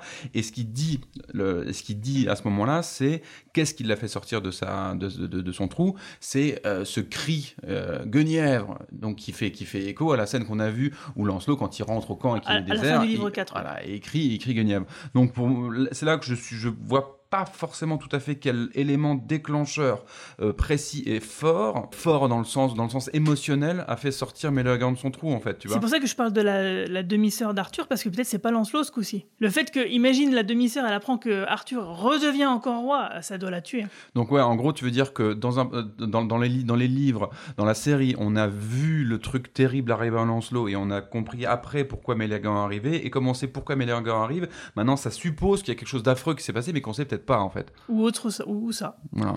Bon. Tout à fait. Mais, euh, mais quel est son but exactement? Parce que il est, c'est juste, il veut installer le, Bah, le, tout ce qu'on le sait- chaos. ce qu'on- ou ce qu'on il sait veut de- empêcher le, Non, le, ce qui- ce qui- le Graal d'être trouvé ou Son quoi? intérêt, c'est de ne pas tuer les gens, c'est de leur sabordage. Euh, Et sautant des dignitaires, des chefs d'État, pour que ça soit le sabordage de l'humanité dans son ensemble. Parce que qu'est-ce qu'on voit de lui? Lui, il cherche à ce que Lancelot prenne le pouvoir en, en faisant de la merde, euh, du coup, en, en démoralisant tout le monde, entre guillemets. Et il fait en sorte aussi que Arthur se suicide, mais aussi dans le livre 6, il- c'est lui qui incite César aussi à se suicider. Donc il y a, il y a un schéma qui se dessine. Lui, à mon avis, euh, son, son intérêt, c'est la damnation de l'humanité, tout simplement. Quoi. Oui, il est simplement dans le camp adverse de la Dame du Lac. Tout à fait, ouais. Voilà, et là, il a remporté une victoire pendant 10 ans. Là, la Dame du le- Arthur récupère ses, ses attributs, euh, revient sur le devant de la scène. euh, ben, le voilà qui ressurgit pour, pour, pour rentrer à nouveau dans la bataille. Enfin, c'est que mon point de vue. Je Non, pense mais que je, c'est te- pas plus je pense que c'est ça, oui, tout à fait. Et ben du coup, on va conclure, les gars. Ouais, bah écoute, je me, je me, je me mets à la tâche d'introduire la, la, la conclusion pour faire euh, un bel oxymore. Bah écoute, moi je pense que de toute façon, ce qui est important quand on parle d'un film, c'est donner envie aux gens d'aller le voir pour qu'ils se fassent leur avis. Parce que, parce que je pense que c'est ça le cinéma.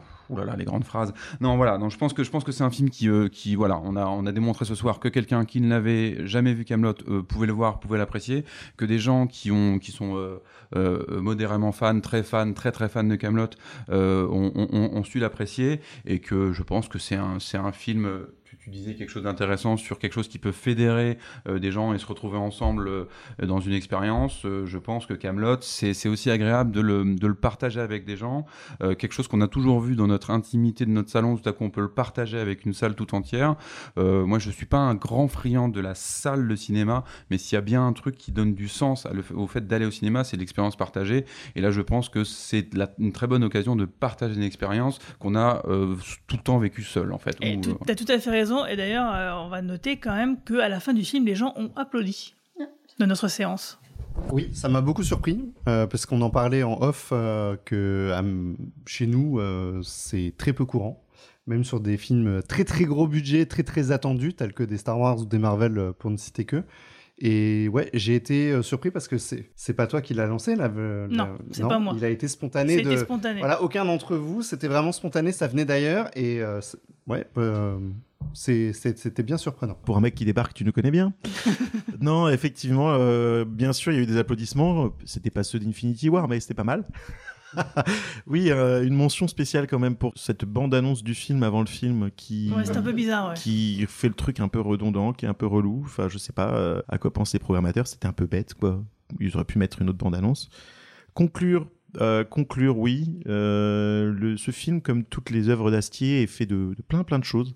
Ça part dans tous les sens. Et je pense que les ceux qui ne connaissent pas vont, comme toi, Loïc, apprécier. Et euh, les vrais fans vont, vont, trouver, vont y trouver leur compte. Après, espérons que le second film sera monté d'une marche. Je passe le micro. Euh, J'ai envie de conseiller à toutes les personnes qui connaissent pas Camelot d'aller voir ce film, de se faire la- leur avis, comme me disait Benjamin, et éventuellement de découvrir la série. En tout cas, c'est ce que moi je vais faire. Euh, je me posais la question. Tu veux que je te prête que- les DVD, ils sont là.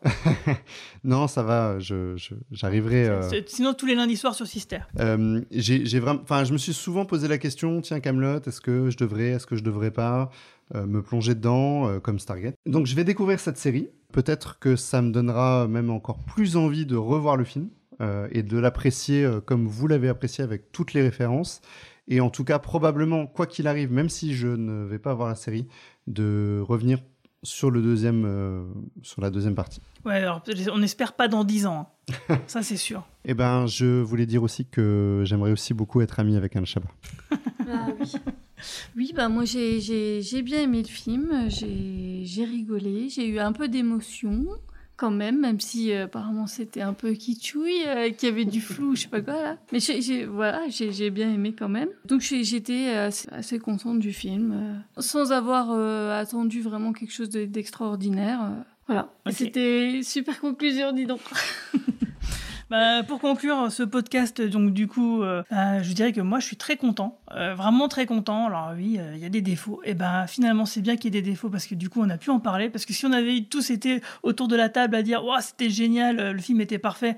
On se serait fait un peu chier et le podcast il serait bah, du coup inintéressant au possible. Donc là moi je trouve ça bien. Et puis d'ailleurs Astier le dit lui-même, il est conscient je pense de ses propres faiblesses et il invite justement les spectateurs à les accepter. Euh, parce qu'il dit voilà à ce niveau-là bah, ça devient plus que des erreurs, c'est des signatures. Et que du coup, bon, bah oui, bah dedans, et il le dit très bien, il y a des trucs qui sont bien et des trucs qui sont moins bien. Et bah c'est comme ça, Euh, rien n'est parfait et du coup, bah, je pense que ça fonctionne très bien. Moi, en tout cas, euh, ce que je retiens vraiment, c'est que j'ai passé une très bonne soirée. euh, que j'ai senti que dans la salle les gens bah, c'était pareil et que du coup bah voilà ça valait le... Je dirais pas que ça valait le coup d'attendre parce que putain quand même 12 ans c'était long ça fait chier. Et j'espère vraiment que le prochain il va arriver d'ici deux ans parce que là ça va être dur. Même si on peut imaginer qu'il va encore reprendre son temps hein, parce qu'il aime bien voir les acteurs vieillir. Et puis du coup si on a du Mordred ou du Galad il va falloir qu'il se passe une paire d'années quand même en- entre deux opus pour que ça fonctionne quoi. Donc voilà. Donc moi je suis très ravi Euh, j'étais très content de faire le podcast en plus. Euh, j'espère que bah, les gens qui nous ont écoutés bah, ils étaient très contents de nous écouter aussi. Euh, ça vous pouvez nous les dire dans les commentaires hein, parce qu'évidemment les commentaires bah, c'est ce qui nous fait tourner hein, c'est ce qui fait tourner le monde on le sait tous. Euh, donc du coup avant de terminer définitivement ce podcast bah, je vais vous demander à tous vos actus toi Benjamin qu'est-ce que tu fais de beau en ce moment? Comme tu me l'as présenté tout à l'heure, euh, moi je viens du, euh, du festival du film subversif. euh, donc nous là, on est pour le moment dans la phase post-festival vu qu'il avait il a eu lieu au, mois de juin. On n'a pas encore commencé à travailler sur le sur la prochaine édition vu que c'est les vacances. Mais voilà, on va entre les gouttes essayer d'organiser des choses dans le dans dans, dans dans les cinémas dans le cinéma du centre-ville. Je trouve cette vieille habitude de dire les cinémas du centre-ville, de faire de faire voir des films, de faire voir des films cultes, de faire voir des films euh, inconnus, de faire voir euh, plein de films parce que nous c'est ce qu'on aime faire et de revenir avec une septième édition du, du festival qu'on espère euh, toujours plus subversive, toujours plus de rencontres euh, et bla et bla et bla et la promo, j'adore ça. super toi Nico où est-ce qu'on peut te retrouver? Sur internet Eh oui, non, mais voilà, non, mais je rebondis, c'est bien parce que Festival du film subversif. Alors moi, j'ai envie de dire, euh, mon actu, c'est euh, Faites la révolution, voilà. Non, mais parce que euh, Ale- Alexandre Astier, quand même, je trouve c'est euh, parce qu'on c'est un podcast euh, Camelot Astier. C'est quand même, euh, on a on a vraiment besoin de, de gens comme ça dans, dans le paysage culturel français. C'est quelqu'un qui essaye d'élever le niveau, euh, de calmer les esprits euh, chaque fois qu'il intervient sur des plateaux télé, etc. Et euh, voilà, je pense qu'en ce moment, on a vraiment besoin de gens comme ça. Donc, euh, allez voir le film, euh, fédérez-vous, euh, prenez le temps de vous poser, lisez des bouquins, réfléchissez un peu, euh, etc., etc. Euh, et puis, euh, longue vie et prospérité. Oui, Alexandre Astier est une très belle personne euh, quand on le suit un peu euh, en dehors de, enfin sur les réseaux. Quoi. Euh, bah, moi, comme d'habitude, vous pourrez me retrouver dans les podcasts de Star Wars en direct. Alors évidemment, l'actu Star Wars étant ce qu'elle est en ce moment, il n'y a pas full. Euh, Ah, ma- et Bad Batch, non? Alors Bad Batch, on fait des, on fait des épisodes récap euh, par, par série de euh, 3-4 épisodes, c'est selon. Et euh, bah là, il y a un petit peu de littérature. Alors il y a du comic Star Wars qui a été chroniqué et qui va bientôt être disponible. Et sinon, je me fais inviter dans des podcasts du coin pop. C'est le troisième, là, non? oui, il y a eu les deux Loki. Celui-ci, je normalement dois intervenir sur du Stargate justement. Ouais. Et puis euh, il y a What If. Euh, après What If, euh, il y a d'autres séries Marvel, donc euh, j'espère pouvoir être de retour aussi souvent que possible. Et on fait un bisou à Manu. Bisous Manu. Oui, et bien du coup, j'ai réécouté tes podcasts et ce présent est passé et à venir, sauf Stargate évidemment. Moi, j'ai la chance d'avoir travaillé sur une BD qui est toujours en vente. deux BD d'ailleurs. Comment elle s'appelle déjà, Guigui? Ah, je sais pas, attends, ça s'appelle Bertrand Keftorian et Zone 57 et je crois que c'est en vente dans toutes les bonnes librairies.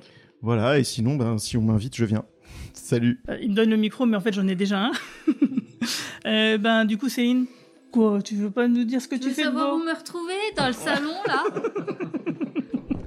Tu n'as pas une nouveauté euh, au niveau de ta carrière J'ai pas- Céline je, je fais des albums, mais pour l'instant, euh, je, je- je commence. Donc, Ah, tu veux pas en parler, c'est ça, voilà, c'est ça, ça la phrase. Ouais. Et ben du coup, ben moi, vous pourrez me retrouver bah, quand Ah bah tiens, bah, la semaine prochaine, en fait, on va parler justement de la bande dessinée VHB de l'association Philactère avec Florent Baudry, mais aussi euh, la semaine d'après, euh, on va parler de Star Trek 6, et encore la semaine d'après, on va parler de Star Trek, et puis en fait, on va parler de Star Trek tout le mois d'août, euh, donc ça sera à peu près euh, presque une fois par semaine. Et puis bah, d'autres aventures bientôt, évidemment sur le coin pop. Donc euh, n'hésitez pas à nous liker, à nous suivre sur tous les réseaux sociaux, bah, partagez, euh, faites des petits commentaires quand même qu'on sache quand même que vous aimez bien et qu'on fasse pas tout ça pour rien. Donc euh, voilà, bah, sur ce, bah, je vous dis bah, à bientôt. Salut tout le monde. Salut.